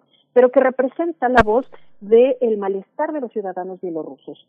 Y hay otra cosa aquí, ella está acompañada por dos mujeres más en esta contienda electoral, lo cual para muchos eh, críticos es un aprovechamiento en el mal sentido de este ascenso del feminismo, de estas demandas de participación política y reconocimiento para las mujeres, eh, pero en mi opinión, pues es una muestra nada más de ese malestar que existe en Bielorrusia desde hace eh, pues un buen rato, ¿no? Eh, quiero eh, concentrarme precisamente en esta cuestión de violaciones a los derechos humanos y falta de respeto a los principios del derecho internacional, como son la libre manifestación de la intención política y, eh, por supuesto, la necesidad de claridad y transparencia cuando una persona es aprehendida. Eh, en este sentido, parte de las reacciones internacionales que creo que también son muy relevantes, eh, nos hablan, nos confirman el papel geopolítico que Bielorrusia ocupa en pleno siglo XXI. Bielorrusia eh, geográficamente pues está ubicada en el centro del continente europeo, ¿sí? en términos eh, políticos, mm, como ya decía yo, de repente se orienta a favor de Moscú, de repente está coqueteando con Occidente y en este contexto de protestas, Lukashenko ha señalado que eh, hay aires extranjeros, aires externos que están tratando de desestabilizar su régimen y eh, pues ponerlo contra las cuerdas. Eh, pero también hace unos días señaló que probablemente esa intromisión viniera de Moscú directamente. O sea, Lukashenko está mostrando que eh, realmente está contra las cuerdas, que hay, está consciente de estas manifestaciones, esas reacciones en contra de su régimen, que ya eh, registra 26 años. Eh, en estas elecciones se presentaba para ocupar un sexto mandato, lo cual es increíble, ¿no? Es eh, la persona que más tiempo ha durado en el poder en Europa, para algunos es el último dictador de Europa, ojalá que sea el último, ¿no? Eh, y eh, en este sentido, pues ha recibido eh, tanto aplausos como censura. Eh, China, eh, Moscú, Rusia, eh, originalmente felicita a Lukashenko por la obtención de estos resultados. Eh, Kazajstán, también una ex república soviética, le felicita, pero entidades tan importantes como la Unión Europea en, como bloque, pero también particularmente Francia, han recibido, han, han, han eh, mostrado su animadversión a estos resultados, han cuestionado la legitimidad del proceso, han hablado de falsificación de los resultados y sobre todo se han manifestado en contra de esta represión tan violenta por parte del régimen de Lukashenko para con los eh, manifestantes que están saliendo a marchar a las calles, ¿no? Esa es una cosa importante, preocupante y nos habla de esta falta de existencia de un Estado de Derecho, de un escenario, la integridad incluso física de los participantes, los opositores a Lukashenko en Bielorrusia estén garantizados. Eh, por ejemplo, eh, precisamente eh, Tijanovskaya, Svetlana Tijanovskaya, tuvo que salir voluntariamente, y lo pondré entre comillas, ¿no? Porque hubo muchas eh, eh, señales, muchas eh, cosas que hacen que pensar que eh, recibió amenazas directas, abiertas contra su persona y contra su familia. Ella tuvo que salir a Lituania.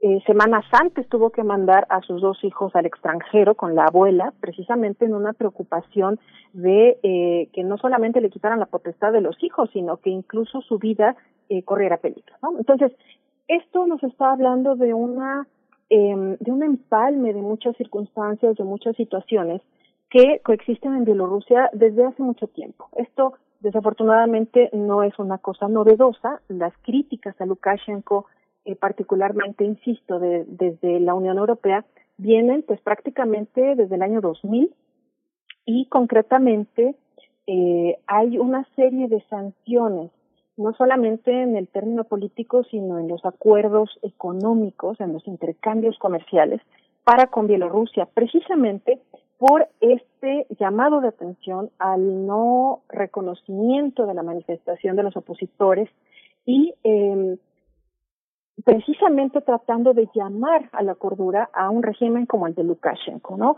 Eh, justamente dentro de estas eh, llamadas de atención, de, estas manifestaciones críticas de parte de la Unión Europea, pues hace unas horas se reunió el Consejo Europeo. Ya se habían reunido hace unos días, el 14 de agosto concretamente, en una videoconferencia, los ministros de Asuntos Exteriores de eh, los 27 de la Unión Europea. Eh, recordamos que eh, Reino Unido está de salida, así que ya no forma parte de estos eh, procesos de negociación política, ¿no? Entonces, se reúnen el 14 de agosto pasado para discutir la situación en eh, Bielorrusia, rechazando precisamente los resultados electorales que fueron presentados por la Comisión Electoral Central de Bielorrusia y eh, llamando a la necesidad de sancionar a los responsables de la violencia y la represión de estos manifestantes. Eh, hace unas horas, insisto, eh, Charles Michel eh, nos avisó vía Twitter, ¿no? Que eh, se habían reunido de nueva cuenta, eh, otra vez en videoconferencia, ahora en el marco del Consejo Europeo. Esto, eh, pues, pone sobre la mesa precisamente la necesidad de discutir, primeramente, el respeto a los derechos humanos por parte de Bielorrusia, pero también la necesidad de una transformación que eh, la sociedad de aquel país requiere y demanda desde hace mucho tiempo, ¿no? Parece que una de las opciones que se están presentando en el escenario es eh, crear una mesa de discusión en donde esté presente la parte oficial, el régimen de Lukashenko, eh, pero por supuesto sus críticos, sus opositores, para encontrar una salida pacífica a esto que eh, pues ya registra más de eh, 3.000 aprehensiones, hay personas desaparecidas, hay gente que está siendo torturada, maltratada y lesionada en sus derechos políticos básicos y hay quien señala que probablemente una opción también es encontrar a un opositor que más o menos eh, medie, que logre encontrar como un punto medio entre las pretensiones de Bielorrusia para con Occidente, pero que limite también la intermisión de, de Moscú. Eh, el manejo que está eh, dando Vladimir Putin en este sentido me parece que una vez más es una muestra de la habilidad eh, po política y geopolítica de este personaje. Eh, Moscú se ha manifestado de manera oficial por felicitar a Lukashenko por la obtención de estos resultados, pero también ha señalado que hay fuerzas externas que están involucradas en esta eh, situación crítica en Bielorrusia, pero no se ha abierto de capa totalmente para apoyar a Lukashenko, ¿no? Eso es una cosa muy hábil, muy eh, clara de, Putin, que creo que difiere mucho de lo que sucedió, por ejemplo, hace seis años, 2014, cuando Rusia termina anexándose Crimea, ¿no? Donde sí hay una intervención muy clara, muy eh, eh, proclive precisamente a evitar que Ucrania se cargue definitivamente al bloque occidental y tenemos como resultado la anexión de Crimea.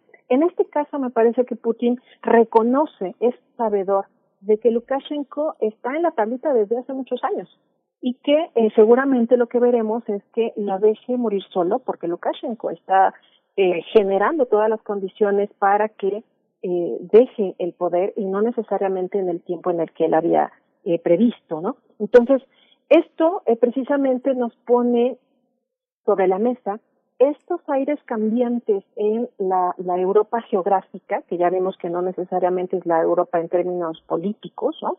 pero que eh, nos vuelve a poner en la cabeza la discusión necesaria en torno a qué formas de democracia son las que tenemos que discutir y abonarles para eh, poder encontrar una representación eh, pues plena de la sociedad bielorrusa. Lukashenko cree en la democracia, pero en la democracia directa, no en la representativa, ¿no?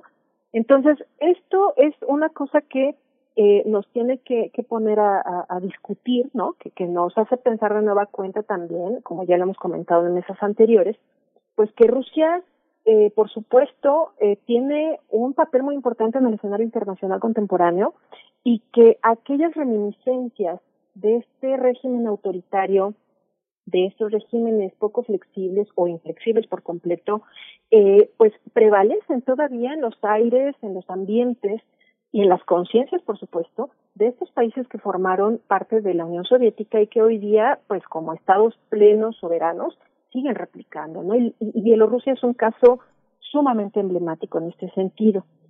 Eh, me parece que eh, no solamente tenemos que estar atentos a esta situación, sino que como comunidad internacional sí tenemos que insistir y particularmente, por supuesto, los europeos, la Unión Europea, eh, tiene que eh, abonarle a esta a esta discusión.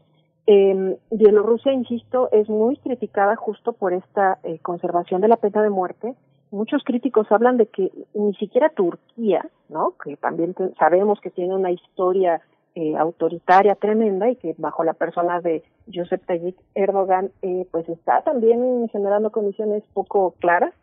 Eh, ni siquiera Turquía conserva la, pena de muerte, ¿no? Entonces, esto es un llamado de atención ciertamente para los actores políticos específicos de Bielorrusia, pero creo que como comunidad internacional, una vez más, nos tiene que recordar la prevalencia del derecho internacional y el respeto a los derechos humanos.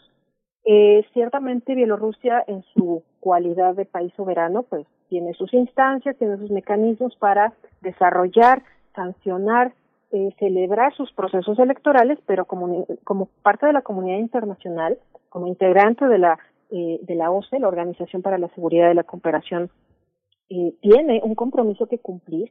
Y creo que la imagen particularmente de este señor Lukashenko pues está tan deteriorada que eh, Rusia no creo que tenga que meter las manos para caer, para que este señor caiga. Creo que solito está, está acabando su tumba política, ¿no? Sí. Fíjate, Alma Rosa, que es, es muy interesante porque eh, uno ve que, bueno, por supuesto está el nombre de Tikhanovskaya, pero el, en realidad son un conjunto de mujeres las que han tomado la, la bandera de la protesta y, y por detenciones absurdas, ¿no?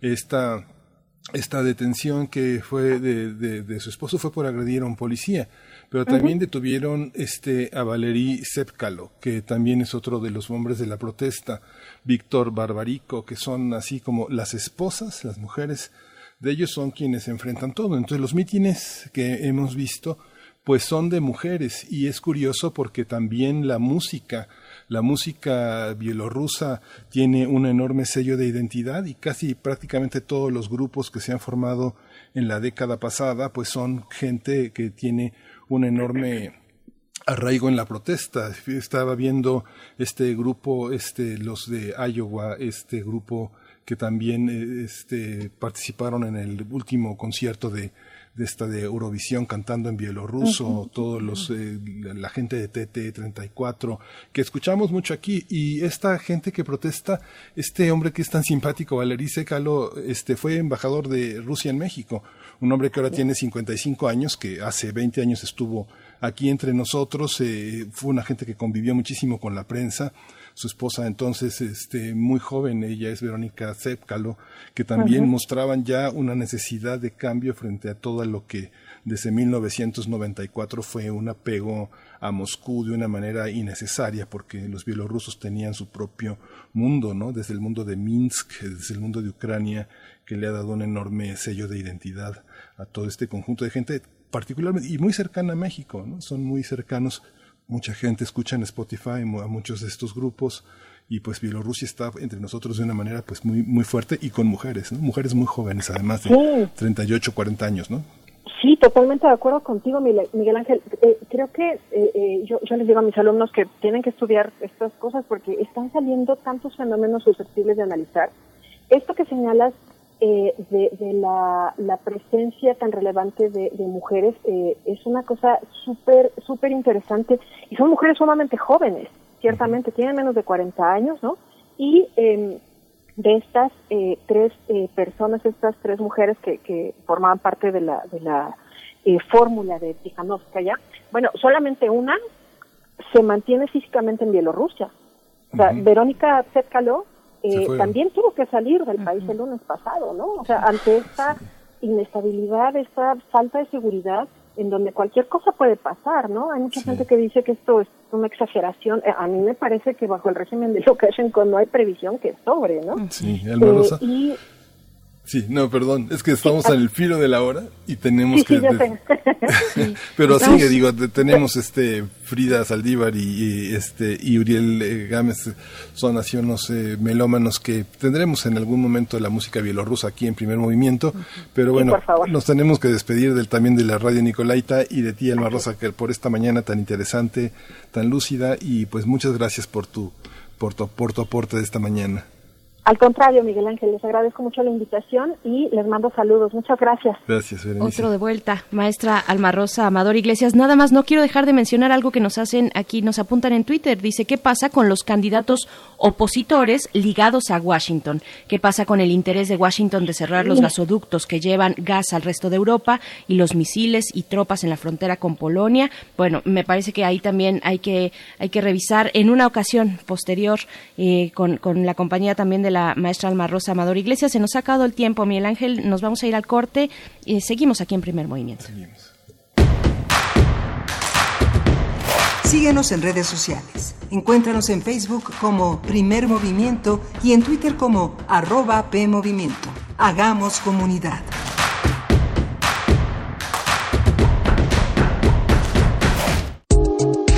La psicología observa al ser humano, sus escenarios y comprende su diversidad. Adentrémonos en ella. Juntos hagamos conciencia, psicología y sociedad. Cuarta temporada. Un programa de análisis y reflexión con Berenice Camacho y los doctores Mariana Gutiérrez Lara, Jorge Álvarez Martínez y Laura Ramos Langurén. Todos los lunes a las 18 horas por el 96.1 de FM y su retransmisión los jueves a las 16 horas por el 860 de AM. O si lo prefieres, escucha el podcast en radiopodcast.unam.mx. Radio UNAM, Experiencia Sonora. La ciencia que somos. La ciencia que somos. Iberoamérica al aire. Descubre la ciencia que está presente en tu día a día a través de cápsulas, reportajes, entrevistas y reportes en vivo. Viernes de 10 a 11 horas por el 96.1 FM. La ciencia que somos. Iberoamérica al aire. Una coproducción de Radio UNAM y las direcciones de divulgación de la ciencia y de las humanidades. Somos el Tribunal Electoral de la Ciudad de México. ¿Sabías que contamos con una defensoría pública, gratuita y abierta a la ciudadanía? Conoce cómo hacer valer tus derechos político-electorales en elecciones y procesos de participación ciudadana en pueblos, barrios originarios, comunidades indígenas y colonias de la ciudad. Contáctanos en defensoriaelectoral.tsdmx.org.mx o al 55 53 40 46 41. Tribunal Electoral de la Ciudad de México, garantizando justicia en tu elección. El jazz, música de subversión, creada por manos y corazones afroamericanos que alteraron las reglas. Música de libertad, de movimientos, energía que emana del interior y encuentra su propio lenguaje. Género de estilos múltiples. ¿Cuál de ellos exalta tus sentidos? En compañía de Roberto Aimes, escucha y vive la escena del jazz nacional y del resto del mundo. Escucha Panorama del Jazz. De lunes a viernes a las 19 horas por el 96.1 de FM. Solo déjate llevar. Radio UNAM. Experiencia sonora. Info Ciudad de México presenta Voces por la Transparencia, en la voz de Dr. Walter Arellano Torres, catedrático de la Facultad de Derecho de la UNAM. Un ambiente enrarecido por mentiras que se difunden como ciertas colectivamente puede poner en aprietos a las instituciones democráticas e incluso al Estado de Derecho mismo. Al respecto, sostiene Boaventura de Sousa que las democracias son cada vez más vulnerables a las fake news. Tendremos que imaginar soluciones democráticas basadas en la democracia participativa a nivel de los vecindarios y las comunidades, en la educación cívica, a la solidaridad y la cooperación y no hacia el emprendedurismo y la competitividad a toda costa. La educación civil, la democratización del debate público y la regulación, más no censura del Internet, son formas de ofensiva para este terrible mal. La Organización Mundial de la Salud ha acuñado un nuevo concepto para referirse a las noticias falsas. Se trata de la infodemia. La infodemia y las noticias falsas no solo pueden surgir por intereses políticos, lúdicos o económicos, sino también para llenar vacíos informativos mediante prejuicios ad hoc a la idiosincrasia del contexto social donde se planean difundir. En Europa, desde 2018, se está buscando regular los derechos de los robots. Este año, China consiguió la primera clonación exitosa de un gato y están buscando, en poco tiempo, iniciar la clonación en masa de seres humanos. El Programa Universitario de Bioética de la UNAM te invita a reflexionar sobre estas y otras cuestiones en El Árbol de las Ideas. Bioética, Ciencia y Filosofía para la Vida. Un programa dedicado al análisis y divulgación de los temas más trascendentales de la agenda bioética de la mano de diversos expertos en la materia. Miércoles a las 16 horas por el 96.1 de FM. Radio UNAM, Experiencia Sonora.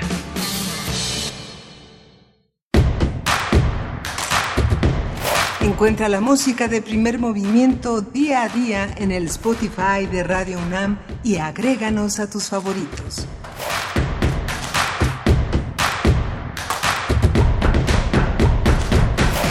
Muy buenos días, bienvenidos, bienvenidas. Continuamos en primer movimiento en este miércoles 19 de agosto, el día en el que se inicia la aplicación de exámenes de ingreso a, a las distintas eh, licenciaturas, a la oferta educativa a nivel eh, profesional en la Universidad Nacional Autónoma de México. Son las nueve con cinco minutos de la mañana y pues bueno, ya se, se empiezan a ver las filas, las filas de aspirantes eh, para el caso del Estadio Olímpico Universitario. Es la primera vez que se aplica ahí este examen de admisión. Se empiezan a ver estas, estas filas y estamos pues aquí atentos y deseando mucha suerte a todos y todas las que están eh, aplicando precisamente para ser parte de esta comunidad universitaria. Doy la bienvenida también a mi compañero Miguel Ángel Quemain del otro lado del micrófono. ¿Cómo estás, Miguel Ángel? Hola, dice, yo creo que los que pasan por insurgentes deben decir, ¿qué regalan ahí?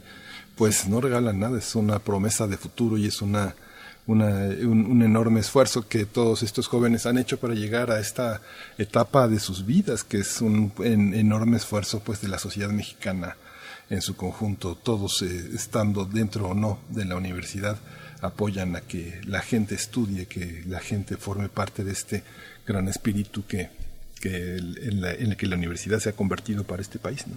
Por supuesto.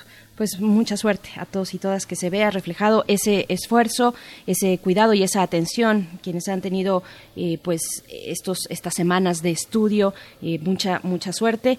Y pues bueno vamos iniciando nuestra tercera hora donde tendremos nuestra mesa del día. Vamos a conversar en unos momentos más con el doctor Raúl Benítez Manaut director, eh, él, es, él es presidente de CACEDE e investigador del CISAN de la UNAM, especialista en asuntos de seguridad internacional y de América, de América del Norte política exterior de Estados Unidos, México y América Latina. Vamos a hablar sobre este tema importantísimo, muy relevante para nuestro país, los puertos y aduanas bajo el control del ejército mexicano. Pues bueno, vamos a ver las implicaciones, el contexto en el que se da esta situación de la que ya hace aproximadamente un mes anunciaba el presidente de la República, Andrés Manuel López Obrador, pues bueno, ese será el tema de nuestra mesa en esta mañana.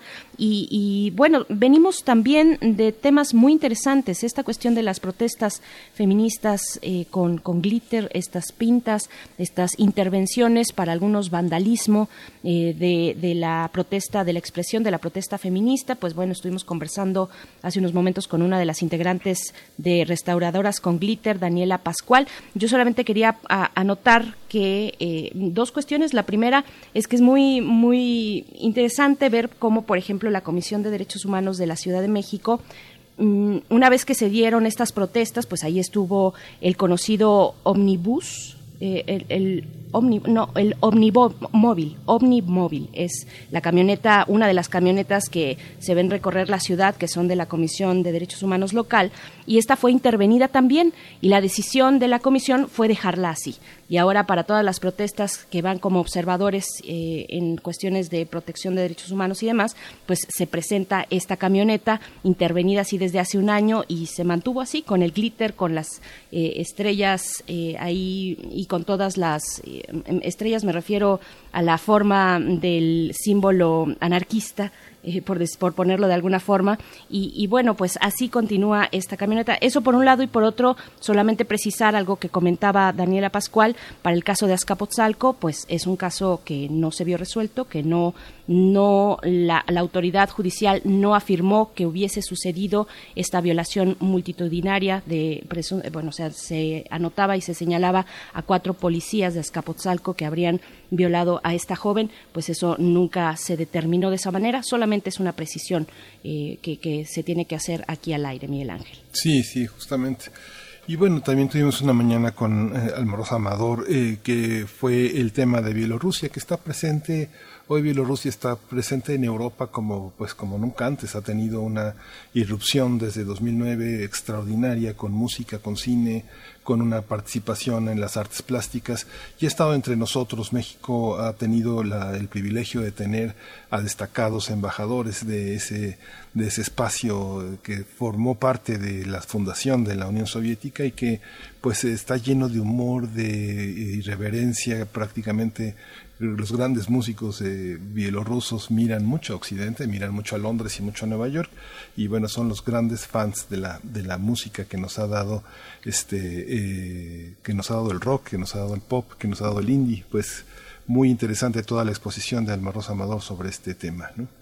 Pues sí, hablando de música, pero en otros géneros, en el género tropical, pues eh, hay que también anunciar esta mañana que se dio la noticia, lamentable noticia del fallecimiento de Andrés Terrones, uno de los fundadores, el último fundador que permanecía con vida de la Sonora Santanera, este proyecto musical pues importantísimo que ha acompañado a tantas y tantas generaciones en este país, fundado en 1955 eh, eh, y pues es uno de los representantes de la música tropical para México, pues que en paz descanse Andrés Terrones de la Sonora Santanera.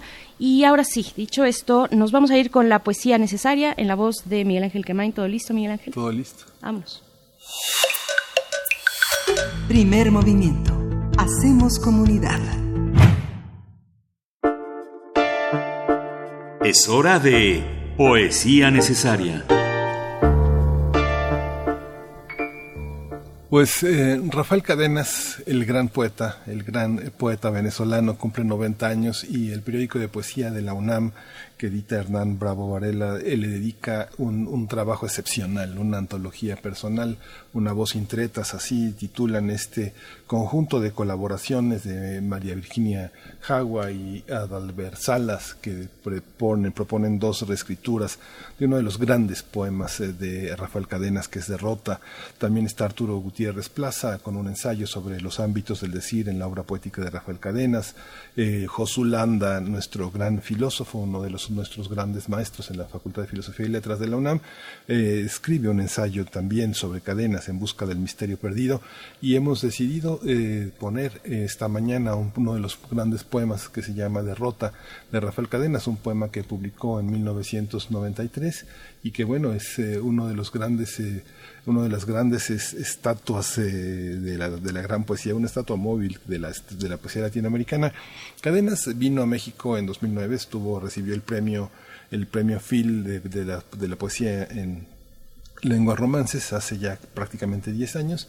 Nos pone nostálgicos en la Feria de Guadalajara y lo vamos a acompañar con una música chilena, charango chileno otoñal del charanguista Italo Pedrotti, que ha sido un referente de la música de fusión chilena desde diversos frentes. Música andina, raíz latinoamericana y rock fusión han completado el abanico de Pedrotti y su charango como integrante, fundador de Entrama y compositor y director de Charango. Vamos, esta es una selección de Anastasia Sonaranda en su proyecto Linajes del Tiempo. Dice Derrota. Yo que no he tenido nunca un oficio, que ante todo competidor me he sentido débil, que perdí los mejores títulos para la vida, que apenas llego a un sitio ya quiero irme, creyendo que mudarme es una solución, que he sido negado anticipadamente y escarnecido por los más aptos, que me arrimo a las paredes para no caer del todo, que soy objeto de risa para mí mismo, que creí que mi padre era eterno, que he sido humillado por profesores de literatura, que un día pregunté en qué podía ayudar y la respuesta fue una risotada, que no podré nunca formar un hogar ni ser brillante ni triunfar en la vida, que he sido abandonado por muchas personas porque casi no hablo, que tengo vergüenza por actos que no he cometido, que poco me ha faltado para echar a correr por la calle, que he perdido un centro que nunca tuve, que me he vuelto el asmarreír de mucha gente por vivir en el limbo, que no encontraré nunca quien me soporte, que fui pretérido en aras de personas más miserables que yo, que seguiré toda la vida así, que el año entrante seré muchas veces más burlado en mi ridícula ambición, que estoy cansado de recibir consejos de otros más aletargados que yo. Ustedes me he quedado avispe se despierte, que nunca podré viajar a la India, que he recibido favores sin dar nada a cambio, que ando por la ciudad de un lado a otro como una pluma, que me dejo llevar por los otros, que no tengo personalidad ni quiero tenerla, que todo el día tapo mi rebelión, que, me, que no me he ido a las guerrillas, que no he hecho nada por mi pueblo, que no soy fan de las FALN que me, y me desespero por todas estas cosas y por otras cuya enumeración sería interminable, que no puedo salir de mi prisión, que he sido dado de baja en todas partes por inútil, que en realidad no he podido casarme ni ir a París, ni tener un día sereno, que me niego a reconocer los hechos, que siempre babeo sobre mi historia, que soy imbécil y más que imbécil de nacimiento, que perdí el hilo del discurso que se, que se ejecutaba en mí y no he podido encontrarlo, que he vivido 15 años en el mismo círculo, que me creí predestinado para algo fuera de lo común y nada he logrado, que nunca usaré corbata, que no encuentro mi cuerpo, que he percibido por relámpagos mi falsedad y no he podido derribarme, barrer todo y crear de mi indolencia, mi flotación, mi extravío, una frescura nueva, y obstinadamente me suicido al alcance de la mano, me levantaré del suelo más ridículo, todavía para seguir burlándome de los otros y de mí hasta el día del juicio final.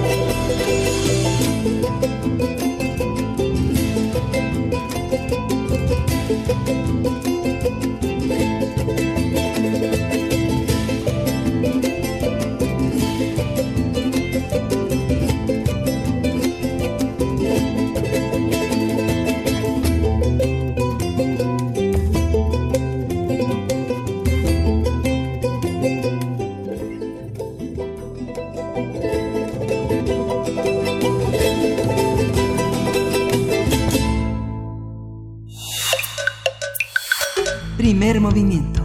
Hacemos comunidad. La mesa del día. Hace un mes, el presidente Andrés Manuel López Obrador anunció que las aduanas y puertos del país estarán controlados por el ejército y la marina con el objetivo de erradicar la corrupción y frenar otros ilícitos como el tráfico de drogas. Durante una gira por Manzanillo, el mandatario dijo que estos delitos explican muchos, mucho los atentados y homicidios que hay en Colima y en otras partes del país. Sí, justamente Horacio Duarte, titular de la Administración General de Aduanas, aclaró que en las 49 aduanas del país ya había presencia de soldados, pero se establecerá un mecanismo para que las administraciones sean ocupadas por personal del Ejército o la Marina. Y cabe señalar que la decisión presidencial provocó la renuncia de Javier Jiménez Espriu como secretario de Comunicaciones y Transportes. En su carta de dimisión, el exfuncionario alertó que la militarización de las aduanas y puertos tendrá una grave trascendencia. Ayer el presidente López Obrador anunció que revisará un contrato de 100 años o 100 años otorgado a una empresa para controlar el puerto de Veracruz. El mandatario dijo que por ello ordenó una limpia en aduanas y puertos donde existe mucha corrupción. Pues vaya tema, vamos a conversarlo esta mañana sobre esta decisión presidencial para otorgar al Ejército y Marina el control sobre aduanas y puertos del país. Para ello nos acompaña en la línea de primer movimiento el doctor Raúl Benítez Manaut. Él es presidente de CACEDE. CACEDE es el colectivo de análisis de la seguridad con democracia y también es investigador del CISAN en la UNAM, especialista en asuntos de seguridad internacional de América del Norte y política exterior de Estados Unidos, México y América Latina. Ha estado con nosotros en diversas ocasiones y agradecemos una vez más esta compañía. Doctor Raúl Benítez Manaut, gracias por estar en primer movimiento. Bienvenido. Este, Berenice, buenos días, Miguel Ángel. Es un gusto estar aquí en Radio UNAM, como gracias, siempre. muchas gracias, doctor Raúl Benítez Menot. Pues ya se han asentado, desde, la, desde el anuncio se han asentado muchas cosas y se han, y se han anunciado otras. ¿Cuál es el panorama a, a esta, en, en, en este momento? Hablamos de militarización, de corrupción. ¿Cuál es su percepción, doctor? Bueno, mira, esta militarización de, de, de, la actividad portuaria, vamos a llamarla así, que incluye los puertos como ciudad, incluye los puertos como instalaciones físicas e incluye las aduanas como oficinas del gobierno que están controlando el comercio este que entra y sale del país, es real, o sea, es, es una militarización real. Aquí el debate es si era necesario para erradicar la corrupción y si va a ser más eficiente, eh, sin corrupción, sin tráfico de drogas, etcétera la, este, la administración de las aduanas y puertos o no. Y entonces en manos de la Marina, estamos hablando de los puertos porque el ejército tendría pues una capacidad de control de las aduanas terrestres, pero en, manos de la Marina pues estaría una gran responsabilidad que es demostrar que lo hacen diferente a la Secretaría de Comunicaciones y Transportes, ¿no? La Secretaría de Comunicaciones y Transportes es eh, administra lo que se llama este, la, las, las administraciones de aduanas desde 1971. Antes lo hacía la Marina también. La Marina no era una secretaría militar, era una secretaría militar y civil. Se encargaba de Marina Mercante y de la Marina Militar, que la Marina Militar era muy reducida. Ahora la Marina este, eh, es una fuerza militar y otra vez está regresando a las funciones de control de Marina Mercante. Entonces sí se está ampliando la, la, la atribución de la Marina. Aquí la, la cuestión es ¿Por qué la Secretaría de Comunicaciones y Transportes no pudo controlar eso? Esa es la gran pregunta y el enojo del secretario de Comunicaciones y Transportes que tuvo que renunciar, pues se debe a que le quitaban de hecho atribuciones y le están restando atribuciones muy fuertes a algunas secretarías de Estado, pero en este caso a la Secretaría de Comunicaciones y Transportes. ¿no? ¿De qué tamaño es entonces la eh, incursión de, de, del fenómeno de corrupción en estos puntos estratégicos, en los puertos, en las aduanas? ¿Qué podemos decir de esto? Porque es una decisión, vaya que es fuerte, vaya que es polémica además, pero ¿qué hay detrás en el tema de corrupción? Mira, en el tema de corrupción hay dos tipos, vamos a clasificar en dos, las aduanas del Golfo de México y las aduanas del Pacífico. Las aduanas del Golfo de México y la actividad portuaria del Golfo de México tiene mucho que ver con la actividad hacia Europa y con la, actividad petrolera. Entonces, eh, de, de, de, muchos he sabido que la empresa Pemex pues, ha estado infiltrada por mafias, no estoy diciendo crimen organizado de narcotráfico, nada, mafias que trafican con barcos que traen petróleo crudo, que traen gasolina, etcétera, etcétera, desde hace mucho tiempo y el sindicato y funcionarios de la empresa pues siempre han estado coludidos con los funcionarios de las aduanas y hay muchísima corrupción y muchísimo robo de combustible y cuando se incrementó este asunto de, del huachicol pues este estas actividades este se incrementaron las actividades ilegales. Estamos hablando de del Golfo de México. También en el Golfo de México este se controla pues el, el, el comercio con Europa. Eh, ahora el comercio con Europa está mucho más regulado que el comercio con el Pacífico, que son lo que corresponde a las aduanas de, del Mar Pacífico, donde está mucho más este eh, crecida la actividad criminal y de, y de narcotráfico en, en, esas aduanas. Yo creo que esta esta no, este esta declaración presidencial que ya está operando tiene nombre y apellido, se llama este, Lázaro Cárdenas y Manzanillo. Son los, los dos principales puertos del Pacífico que tienen comunicaciones con Singapur, con Shanghái, con Hong Kong, eh, con Seúl, entonces este se mueven miles de millones de pesos y desde hace bastantes años, desde hace ya 15 años, desde el, gobierno de Felipe Calderón se había perdido el control del mineral de hierro, de, de, del mineral de hierro de las minas de Michoacán lo empezó a controlar las mafias michoacanas, la familia michoacana y los caballeros templarios, y había muchas pequeñas industrias mineras que se tu tuvieron que subordinar a ellos, y entonces se exportaba sin pagar impuestos, sin control, de México a China, mineral de hierro, y se traía de China el, eh, todos los químicos para producir este, la, las pastillas para las nuevas drogas que se consumían en Estados Unidos y ahora esa droga también tiene un nombre y apellido, es el fentanil. Entonces se traen precursores químicos, se exportaba mineral de hierro sin control del gobierno, nos estaban robando literalmente los chinos el, mineral de hierro y este empezó a, tratar de controlarse eso cuando se hizo la intervención, la primera intervención del puerto de Lázaro Cárdenas, este cuando fue en el 2013 cuando apareció todo esto de las autodefensas en Michoacán y el gobierno trató de recuperar el, la soberanía del gobierno, vamos a llamarle así, y el control del Estado en Lázaro Cárdenas. Eh, el ejército controló todas las calles de Lázaro Cárdenas y la Marina se metió por primera vez al control de los puertos y lo hicieron bien, recuperaron el, este, la soberanía del Estado allí. Entonces, ¿qué, ¿qué nos habla? Pues una gran ineficiencia de la Secretaría de Comunicaciones y Transportes, una gran corrupción de la Administración General de Aduanas y una gran habilidad de los criminales para burlar esto y sobornar a quien tengan que sobornar para hacer sus negocios, negocios criminales, ¿no? Fíjate que este no no tuvo, doctor Raúl Benítez Benado, no tuvo oportunidad Jiménez Espriu de, de, argumentar cuál es el peso profesional y burocrático para enfrentar la corrupción. Eh, grupos, no sé, como el periódico Reforma que califica al presidente como adversario, señalaban, trataban de, trataban de mostrar que había eh, conflicto de intereses porque su esposa participaba en IDESA, un grupo un grupo económico del que él fue presidente del Consejo de Administración, pero hay una larga trayectoria en Jiménez Espriu que no se puede obviar. Bueno, él participó con el exrector Soberón en proyectos muy importantes en la UNAM, fue presidente de la Sociedad de Exalumnos en la Facultad de Ingeniería, de la Asociación de Ingenieros Universitarios Mecánicos. Ha sido este, un hombre muy importante en la, en, la, en la parte académica de la ingeniería. Es un, tiene una trayectoria, digamos, este, intachable, pero el que no haya tenido tiempo de exponer lo de puertos y aduanas, eh, eh, en este desacuerdo ha, llevado a como esta, a esta enorme confusión respecto a ese, a este terreno. Eh, ¿Cómo ve usted esta participación? Digamos, finalmente son dos personas, dos políticos con una enorme trayectoria. ¿Cuáles serán como los puntos fundamentales de este enfrentamiento? Porque parecería que es el viejo PRI que, de los funcionarios que quieren que no les quiten atribuciones, que no les quiten poder y que no les quiten su coto de influencia pero en el caso de Jiménez Espíritu, como que hay muchas más cosas atrás, ¿o cómo lo ve usted? Bueno, yo no lo personalizaría tanto en su figura, ¿no? Él era secretario de Comunicaciones y Transportes y pues obviamente como secretario de Comunicaciones, este pues quiere, no quiere que le quiten atribuciones a su secretaría. También hay un concepto político de que no se le debe dar tantas atribuciones a los militares, pero también hay una realidad, o sea, aquí estamos hablando de lo, de lo ideal y lo real, lo ideal es que todo el, el mundo civil controle bien eso sin corrupción ni nada, pero lo real es que no pueden hacerlo porque pues las actividades criminales este chinas y singapuresas y las mafias, más las actividades criminales mexicanas, pues están muy fuera de control de las autoridades civiles mexicanas de aduanas y, y, de la Secretaría de Comunicaciones y Transportes. A la Secretaría de Comunicaciones y Transportes ya en el 2016 se le había quitado las atribuciones de las capitanías de puerto.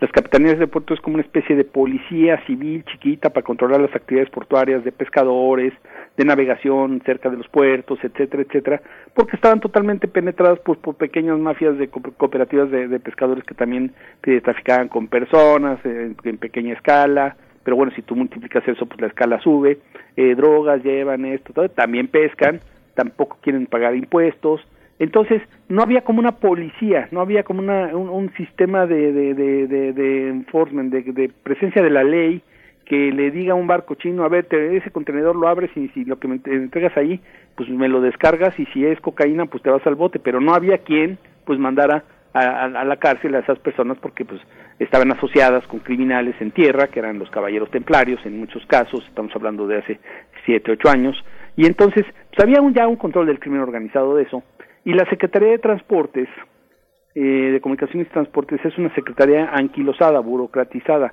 se dice eh, que, no tuvo la modernización necesaria cuando se hizo el Tratado de Libre Comercio como para afrontarse al gran comercio mundial.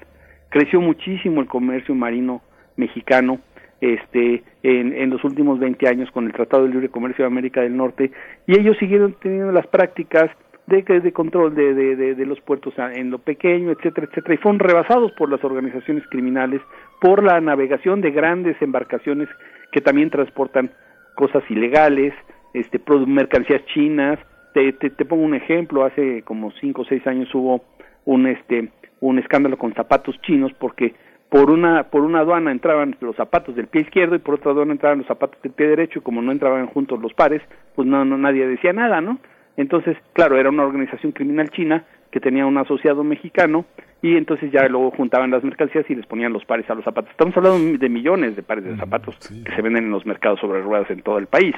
Entonces, eso no lo podían controlar y ni la Secretaría de Hacienda, donde efectivamente la, la, la, este, la Dirección General de Aduanas que pertenece al SAT, pues no tenía el control para controlar eso. Y estamos hablando ahí también del ejército, porque el tema del comercio terrestre en la, en, la aduana de Laredo, por ejemplo, que es la más grande del país en términos terrestres, pero también está la de Tijuana, está la de Juárez, pues ahí hay una corrupción histórica de, de años.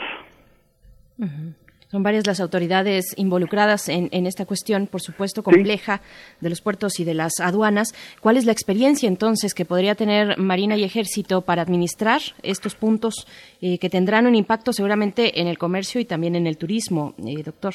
Bueno, la experiencia, por ejemplo, en el caso de las aduanas navales, de las, de las costeras, la Marina tiene muchísimos acuerdos de cooperación con servicios de inteligencia de Estados Unidos, de Japón, de China, etcétera, donde le, le dicen, bueno, aquí puede ir un, contenedor con este material ilegal, con drogas, con, con químicos, etcétera, etcétera, y esa cosa, esto no lo tiene la Dirección General de Aduanas, no lo tiene la Secretaría de Comunicaciones y Transportes, pero también tiene el personal armado, si quieren inspeccionar un, un contenedor que sospechan que trae drogas porque le dieron eh, la información, la Interpol le dio información, vamos a decirlo, este pues tienen que abrirlo 50 marinos con rifles de alto poder, porque si no llegan los criminales mexicanos y, y se los llevan ellos. Eh, esto no, estas capacidades no las tiene la Secretaría de Comunicaciones y Transportes o la, la Dirección General de Aduanas. Entonces, ¿es militarización? Sí, sí lo es. Yo lo que no sé es si es una militarización necesaria e inevitable, que puede ser, ¿eh? puede ser inevitable esta militarización para el control, para que se vuelva al, al- al- a la actividad legal, para que fluya el comercio rápido con, con productos legales y sobre todo también en el caso de la Administración General de Aduanas, para que paguen los impuestos, porque en este país es una- hay una fuga de impuestos por todos lados, es una coladera universal todo el tema de impositivo. Y por las aduanas entra mucho dinero en impuestos y sale mucho dinero en impuestos de productos de salida, de entrada, ¿no? El colocar un, eh, un eh, coordinador de, la sociedad civil, un funcionario, también es una medida que palía el tema de la, de la militarización, el que esté al, al frente de Rosa Isela Rodríguez. Bueno, mira, este, Rosa Isela tiene fama de ser una mujer capaz, que es dura, que, que pues supuestamente no se va a tocar el corazón y no se va a vincular a las mafias, esto, esto está por comprobarse, ojalá y sea así. Pero bueno, se necesita gente eficaz, dura, que, este, que, que tenga buenas comunicaciones con el secretario de la Marina, con el secretario de la Defensa, con los comandantes locales en los puertos más importantes, en las aduanas más importantes terrestres. Vamos a ver cómo lo hace ahorita, pues apenas acaba de ser nombrada. Yo espero que haga bien su trabajo, ¿no? Vamos a ver. Había otra salida, eh, un poco recuperando el comentario anterior, doctor Raúl Benítez Monaut, había otra salida, se dejó morir para este tema, por decirlo de alguna manera, a la Secretaría de Comunicaciones y Transportes. ¿Qué se pudo haber hecho o qué esfuerzos se venían realizando para fortalecer, para capacitar a los eh, servidores de, de esta Secretaría? Bueno, mira, aquí está el caso de eh, la Administración General de Aduanas y del SAT. La Secretaría de Hacienda sí ha modernizado, sí ha capacitado a su personal. Este, esas aduanas este, están mucho mejor administradas por el SAT hoy que antes. Eh, las personas que trabajan en el SAT, en aduanas, tienen un sistema de capa- capacitación tremendo, es, es muy intenso.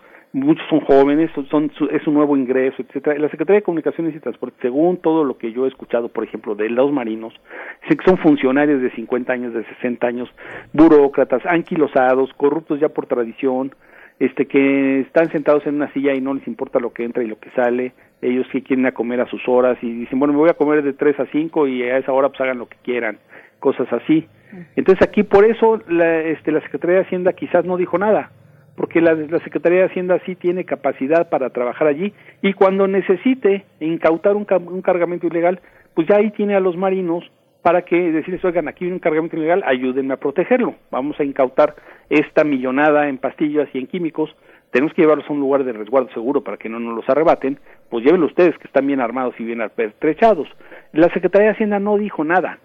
En cambio, la Secretaría de Comunicaciones y Transportes, pues sí, eh, su, su secretario, Jiménez Espriu, pues sí este, se enojó, renunció, porque le estaban quitando a él atribuciones. La pregunta no es esa, la pregunta es si sus funcionarios, su burocracia, que de un día llega y toma la Secretaría cuando toma el poder el presidente López Obrador, si sabía qué tipo de funcionarios tenía y si son capaces de hacer bien el trabajo este, para controlar este, eh, lo que tienen que controlar contra el crimen organizado, contra el contrabando, etcétera, etcétera, y, trabajar bien con, con, con la Secretaría de Hacienda y con el Ejército y con la Marina. Entonces, pues, como bien él lo dijo, y además que bueno, que fue una persona honesta, dijo, yo no estoy de acuerdo y renuncio. Eso no es común entre los funcionarios públicos, eso es de admirar del, de- de- de- del ingeniero Jiménez Esprío, pero pues también este a lo mejor estuvo a prueba un año y medio y no lo logró, no no no lo logró. Todos sabemos que en la Administración General de Aduanas ha habido ya tres funcionarios porque no están pues el, el, tamaño del elefante criminal y el elefante de contrabando y no solo crimen de drogas, crimen yo creo que es más el crimen de de este de tráfico de gasolinas, de tráfico de productos que se venden en todo el país este sin impuestos, todo eso es muy superior a las drogas, ¿no? Es como dicen, por ejemplo, el robo de gasolina, que por cierto hay mucho contrabando de gasolina refinada de Texas, ¿eh? entra mucha gasolina este sin pagar impuestos y sin ser registrada por Pemex ni por lado por aduanas eh, de este en las aduanas de Texas hay muchísimo. Este pues hay quienes están ganando por los criminales que manejan las redes de distribución y, y, y quienes son este usuarios de esa gasolina. Todos yo soy víctima y yo también soy usuario de actividades criminales porque le pongo gasolina a mi coche es mucho más que, que el tráfico de cocaína porque cocaína la consume uno de cada 200 mexicanos la gasolina la, todos le ponemos gasolina a nuestro auto igual ustedes entonces pues el negocio es redondo no Sí, en esta red, eh, doctor eh, Raúl Benítez Manuel, también se ha, se ha evidenciado cómo eh, la defensa, la marina, no son cuerpos eh, homogéneos, sino que se han colocado redes al servicio de una corrupción eh, a modo eh, de distintos niveles, de distintos temas que ahora ponen pues en, en, en, en entredicho pues muchos de los trabajos que como un poco como víctimas a los militares y los marinos pues que han tenido que servir de algún modo a intereses que forman parte de una corrupción que viene pues desde el propio gobierno eh, civil no Sí, mira, los militares y los marinos son igual que muchos funcionarios públicos vulnerables a la corrupción, pero menos vulnerables a la corrupción por su estructura. En los militares y los marinos lo, hay una doctrina, tienen entrenamiento desde jovencitos, a los 16 años entran a la, escuela de Antón Lizardo en Veracruz, al, colegio militar aquí en Tlalpan, eh, jovencitos, y lo que quieren es hacer una carrera en la institución hasta pues hasta los 65 años que se retiran y, la, la institución les provee una vida profesional completa, les provee seguros médicos, les provee créditos para casas, créditos para coches, cohesión de cuerpo, eh, ah, tien- tienen un micromundo social, etcétera, entre ellos, que hace que sean más, este, pues, que estén más protegidos de actos de corrupción. Eso no quiere decir que la protección sea 100%, es como el coronavirus, te pones la máscara, pues tienes 80% de probabilidades de, de que no te entre el virus, pero tienes otro 20% de que sí te entre, ¿no? Que entonces, en este caso, pues que les guste el dinero, que se asocien. Hay mecanismos de salvaguardas para que sean menos proclives a la corrupción, por ejemplo, la rotación de ellos. O sea, ellos los rotan regularmente cada dos años en un lugar, o sea, no pueden, no, no pueden establecer intereses particulares este, en, esos lugares, con el presidente municipal, con el mafioso del pueblo, con el líder de los caballeros templarios, porque inmediatamente lo mandan de un lado a otro, te, te mandan de Lázaro Cárdenas a que este, pues, te vayas a una estación portuaria a Yucatán y ahí ya no tienes ninguno de esos vínculos criminales. Entonces el sistema de rotación, hay un sistema de vigilancia de sus propiedades, hay un sistema donde le benefician mucho a sus familias, en lo médico, en las prestaciones sociales para las familias, por ejemplo, los pagos a los créditos educativos que les dan, este, para que sus hijos estudien en escuelas privadas. Eso hace que la permanencia en la institución de ellos sea un factor muy importante y están bien pagados. En este momento el ejército y la marina, pues se podría decir que en los niveles altos, niveles de coroneles y generales, pues yo creo que es la burocracia mejor pagada del país, porque tienen sobresueldos cuando están en zonas de riesgo, tienen sobresueldos, etcétera, que respaldan pues, sus actividades para no ser corrompidos. Entonces todo esto facilita en que sean menos proclives a la corrupción sin, sin que haya una inmunidad total, evidentemente, ¿no? Pero son menos proclives a la corrupción de un funcionario, te mandan de, de la Secretaría de Comunicaciones y Transportes a la a una aduana y te estás ahí cinco años, te haces amigo de todos, los criminales te buscan, te llevan tus tus botellas de whisky de las más caras del mundo, tus botellas de vino, hay un importador de licores, te regala una caja, un importador de coches, te regala un coche, y un, chino que se saca mineral de hierro, pues te da tu buen dinero, y ahí estás toda la vida y te conocen y entonces te vuelves corrupto y te vuelves parte de, de la estructura de la corrupción, ahora sí que transnacional, porque desde el Tratado de Libre Comercio pues esto se volvió un negocio global, ¿no? Y lo complejo que es desarticular estas prácticas corruptas en las burocracias. No se está diciendo que sean todos los funcionarios que, que intervienen eh, en, pues, en esta recepción y expulsión también de productos que se encuentran en las aduanas, en los puertos, pero bueno, es, es toda una cuestión ahí, eh, qué tipo de burocracia es la que se encuentra en estos, en estos puntos. Y por acá preguntan, ahora que estaban mencionando lo de la instrucción y la capacitación, nos preguntan, le preguntan, doctor, por acá, ¿el personal del Ejército y Marina imparte capacitación? Que se recibe en universidades y escuelas que, que, a su vez imparten las carreras de comercio internacional, derecho mercantil y esas especialidades que exige la administración de las aduanas. ¿Qué tan involucrados Eh, están? eh, en ese ellos sentido? están capacitados en eso. O sea, hay, hay personal de la Marina que está estudiando en universidades privadas, en universidades públicas que, que, que toman estos cursos. Hay mucho dinero para capacitación militar, o sea, hay muchos militares tomando diplomados, cursos especiales, etcétera. En la escuela de capacitación del SAT en Querétaro, el SAT tiene una gran escuela de capacitación de su personal, hay militares y marinos allí desde hace tiempo, ¿eh? no, es de- no es desde ahorita, por si se ofrece que, que los militares les ayuden a ellos. Entonces, tienen una capacitación mucho más dirigida al, al- al trabajo que van a hacer y en esto han estado preparándose. Ahora, cuando cuando les dieron la- el control de las capitanías de puerto hace dos años, en, hace tres años, en el 2016, en diciembre de 2016, se empezaron a entrenar ya masivamente los marinos en lo que es la administración de una capitanía de puerto. Esa fue la primera cosa que le quitaron a la Secretaría de Comunicaciones y Transportes, las capitanías de puerto, el control de la navegación, vamos a llamarle así, de todo tipo, desde pescadores hasta grandes embarcaciones, desde embarcaciones nacionales hasta embarcaciones extranjeras. Si llega un gringo en un velero y no trae pasaporte, por ejemplo, hagan de cuenta que un, un gringo tiene un velero muy grande, muy bonito en California y anda navegando y se quiere bajar. A ver, a ver, a ver, a ver, si el gringo no, no, no trae su pasaporte, no entra. Antes, pues podía pasar, poner, le ponía ahí a su credencial, de, de- a su licencia de manejar un billete de 100 dólares y pasaba y se paseaba por Cihuatanejo y se regresaba a California. Eh, Este, es- este tipo de cosas este, unifica el control marino, el control de la navegación marina y no lo divide entre comunicaciones y transportes y la Secretaría de Marina. La Marina tiene radares, puede vigilar, tiene ahora están empezando a usar ya mucho los drones. Todo eso ayuda.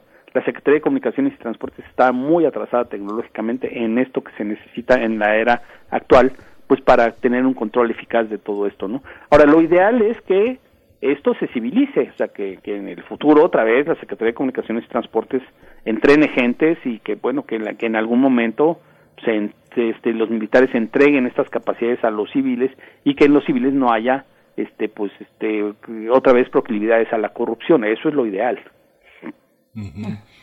Pues doctor Raúl Benítez Manaut, muchas gracias por todo este panorama. Es un panorama pues muy muy completo, muy complejo a la altura de la, de la problemática. Le, le agradecemos mucho su participación esta mañana, presidente de CACEDE, investigador del CISAN UNAM, pues un especialista que ha estado con nosotros para tratar asuntos de seguridad internacional de América del Norte, la política exterior de Estados Unidos, México y América Latina. Muchas gracias. Nuestra admiración, nuestro cariño y nuestro respeto por su, por su, por su interpretación, doctor. No, pues gra- gracias Miguel Ángel a ti, igual Berenice te mando un saludo y sobre todo a nuestra audiencia, la, a la audiencia Puma, que es la que es una audiencia muy val- valiosa, es una audiencia de calidad que le gusta mucho estos programas, ¿no? Que programas informativos de a de veras, ¿no? Sí, Muy de largo aliento. Así es, Gracias. muchas gracias, doctor. Hasta luego, buenos días. Hasta luego. Hasta pronto. Pues vamos a ir con música. Eh, como ustedes se darán cuenta, desde la producción hay un discurso que hace también sólido a primer movimiento y este discurso de la producción tiene que ver con la música, con el sonido, con la calidad y justamente comentaba hace un momento sobre Bielorrusia y justamente vamos a escuchar Laboratorium Piesny, que es un canto bielorruso. Vamos a oírlo.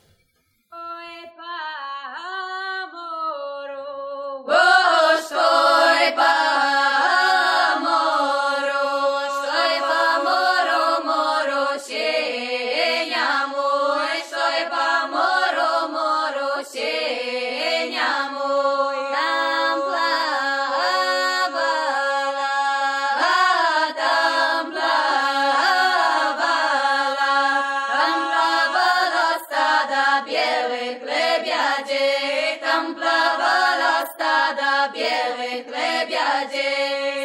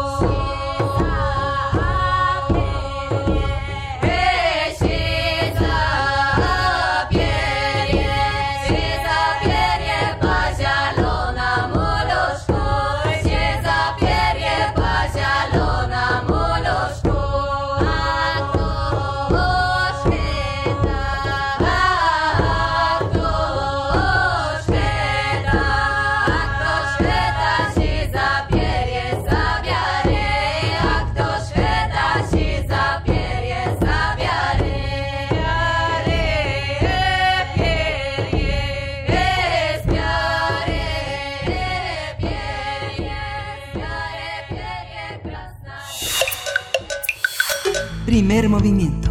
Hacemos comunidad. Química entre nosotros. Química para todos. Llegó el momento de hablar de química, de los elementos de la tabla periódica en esta sección a cargo del doctor Plinio Sosa. Él es químico, es profesor, es académico de la Facultad de Química y divulgador científico también lo hace en este espacio y hoy nos hablará de el americio o los detectores de humo. Plinio Sosa, qué gusto saludarte doctor en esta mañana, bienvenido. Berenice, buen día. Buen día, Miguel Ángel, si anda Hola, por ahí. doctor, buenos días. Sí. Sí, Aquí estamos, el americio escuchamos. No existe en la naturaleza. No. Es hecho por el hombre, orgullosamente terrícola. En la naturaleza solo hay 91 elementos. Los otros 27 los ha hecho el Homo sapiens con sus manos, sus ciclotrones y su ciencia. El último elemento natural es el uranio, el número 92. Del 93 en adelante, todos son artificiales. Ah, y entre los primeros 92 hay otro que también es artificial, el tecnecio, que es el número 43. Artificial no significa ni bueno ni malo, únicamente quiere decir hecho por el hombre. El americio fue creado en 1944 por un grupo de investigación de la Universidad de California, en Estados Unidos, liderado por el químico estadounidense Glenn Seaborg. Este químico nuclear participó en la obtención de por lo menos cinco nuevos elementos. Estos elementos y otros que se obtuvieron después se ubican en el segundo renglón del bloque F, conformando un nuevo grupo que no cabía en las tablas periódicas de la época, el de los actinoides. De hecho, la actual forma de la tabla periódica la propuso precisamente Glenn Seaborg, dándoles una ubicación a los dos nuevos grupos que no tenían dónde, ¿sí? el de los lantanoides y el de los actinoides. Seaborg y su equipo bombardearon núcleos de plutonio 239 con neutrones. Cada núcleo de plutonio 239 capturó dos neutrones para formar el inestable 241, plutonio 241. O sea, 239 más dos neutrones te da 241. Luego, un neutrón, como es inestable, un neutrón este, se descompuso en un protón y un electrón. El electrón salió volando, ¿no? O sea, se, se emitió, pero el protón sí se quedó en el núcleo y entonces, este, ¿qué es lo que ocurre? Que el elemento de la casilla 94, es decir, el plutonio con 94 protones en su núcleo, al aumentar en uno su número de protones, se transformó en el siguiente elemento, el de la siguiente casilla, es decir, el elemento número 95. ¿sí? En la tabla propuesta por Seaborg, este nuevo elemento quedaba justo debajo del lantanoide llamado europio. Por analogía, al nuevo elemento le puso americio. Bueno, el americio es un metal plateado y blanco, es más plateado que el plutonio y que el neptunio. Es un elemento muy radioactivo, eh, que al desintegrarse emite partículas alfa y rayos gamma. La desintegración alfa del americio eh, 241 es aproximadamente tres veces la del radio, o sea, es tres veces más radioactivo que el propio radio. Una partícula alfa, nada más para aclarar, es un núcleo de helio, es decir, es el helio, pero sin sus dos electrones. O dicho de otro modo, una partícula alfa es el ion helio 2 más. Se pueden producir varios kilogramos de americio y eso permite que pueda tener algunos usos, algunos pequeños usos. ¿sí? Especialmente el americio 241, porque es relativamente fácil de producir. Este, el americio 241, ha sido utilizado como una fuente portátil de rayos gamma para su uso en radiografías. Sin embargo, su principal aplicación es en la fabricación de algunos detectores de humo.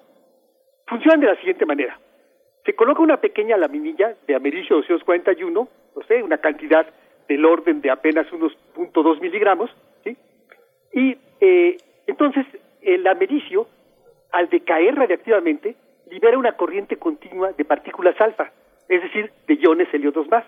Al chocar estas partículas positivas, iones helio 2 más, con el aire que hay dentro del detector, las moléculas de oxígeno y de nitrógeno se ionizan, es decir, los helio 2 más recuperan sus dos electrones y en consecuencia las moléculas que hay en el aire se vuelven positivas.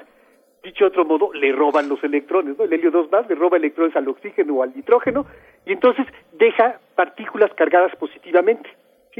Esto genera una pequeña corriente eléctrica dentro del dispositivo que sirve para mantener cerrado un circuito eléctrico. El sistema está diseñado de tal manera que si por alguna razón no se pudiera cerrar el circuito, inmediatamente se haría sonar una alarma. Por eso, en presencia de humo, cuando hay humo, disminuye la concentración de las partículas cargadas, o sea, se intercalan, se meten por ahí las partículas de humo y entonces la concentración de partículas cargadas disminuye y ya no hay, ya no se tiene la cantidad suficiente para que se pueda cerrar el circuito. Entonces, inmediatamente la alarma empieza a sonar. Bueno, una reflexión final. ¿De qué están hechas las cosas? Los Homo sapiens hemos ocupado cientos de miles de años manoteando en el espeso humo de la ignorancia, tratando de detectar los pequeños ladrillos de la materia que nos permitan cerrar el inalcanzable circuito del conocimiento. Eso es. Maravilloso. Sí. Querido- Pues han salvado Sí, muchas adelante. vidas el americio, pero también ha perseguido a muchos fumadores, ¿no? Claro, sí, por supuesto. sí. Uno Sí, de ahí sí, sí llega podría uno a pensar en que a los algo ver si radiactivo en casa, pero no, de es una ¿no? cantidad tan pequeña que no hay ningún peligro. Y en cambio sí salva muchas vidas evitando algunos incendios. Y por supuesto hace más neuróticos a algunos fumadores. sí, Por perseguidos supuesto. en todas partes, ¿no?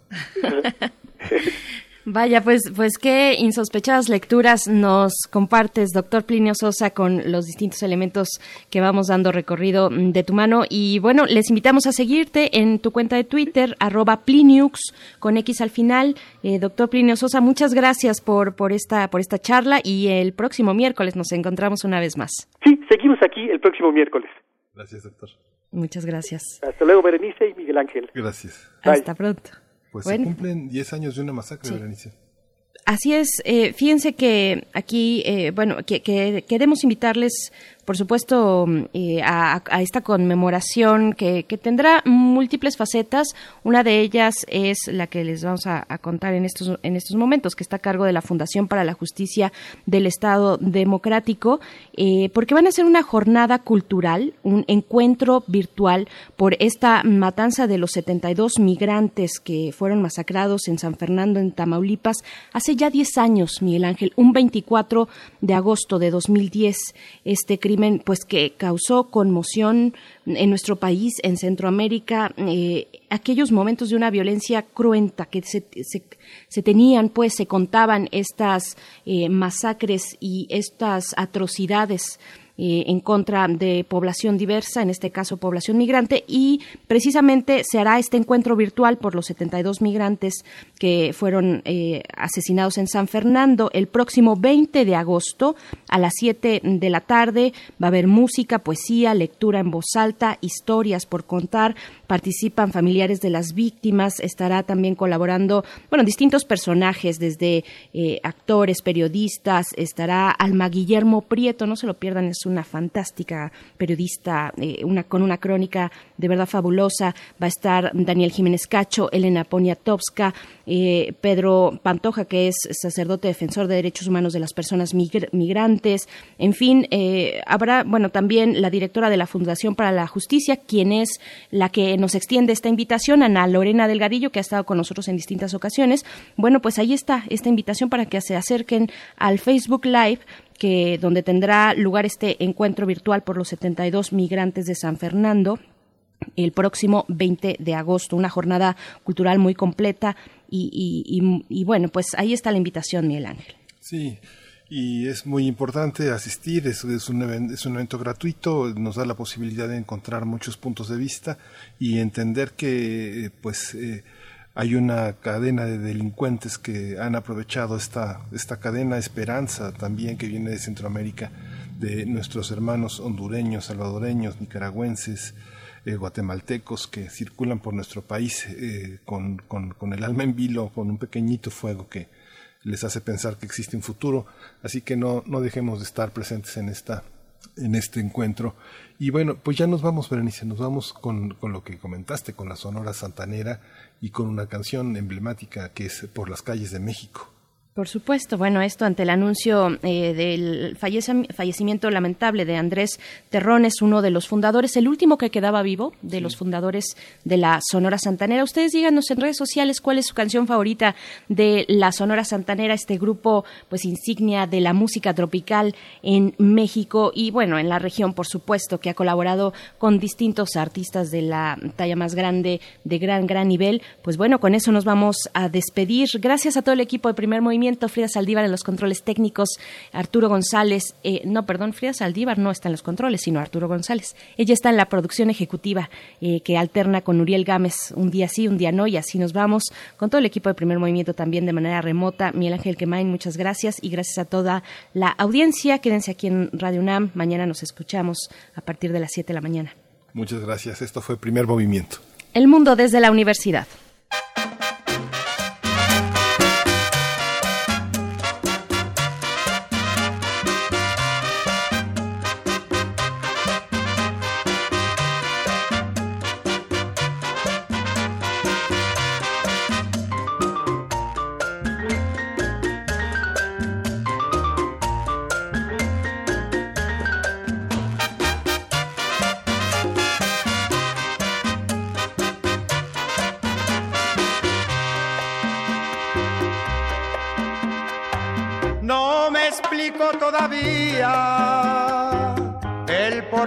Has alejado. Si bien sabes, vida mía, que eres tú mi adoración. Todo México me ha visto, calle arriba y calle abajo. Por doquiera te he buscado en mi desesperación. Camino por Narvarte, Polanco y Coyoacán. Mi anhelo de encontrarte me lleva al Pedregal. Te busco por Guerrero, la Villa y Tizapán, por la colonia obrera y no te puedo hallar, no me explico todavía el por qué tú te marchaste y un papel no me dejaste escribiendo la razón.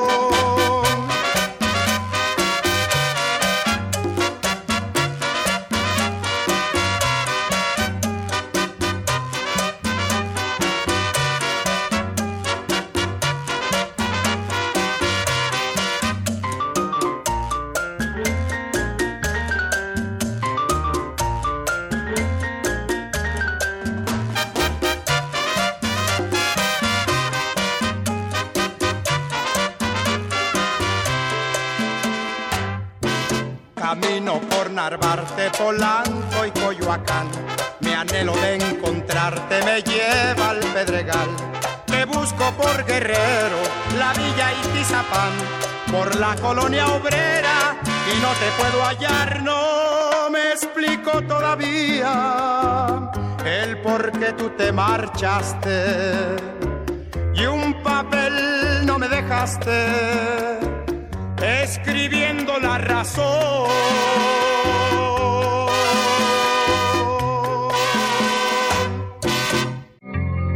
Radio UNAM presentó Primer Movimiento. El mundo desde la universidad. Con Berenice Camacho y Miguel Ángel Quemain en la conducción. Frida Saldívar y Uriel Gámez, producción. Antonio Quijano y Patricia Zavala, noticias. Miriam Trejo y Rodrigo Mota, coordinadores de invitados. Tamara Quirós, redes sociales. Arturo González y Socorro Montes, operación técnica. Y Arlén Cortés, servicio social.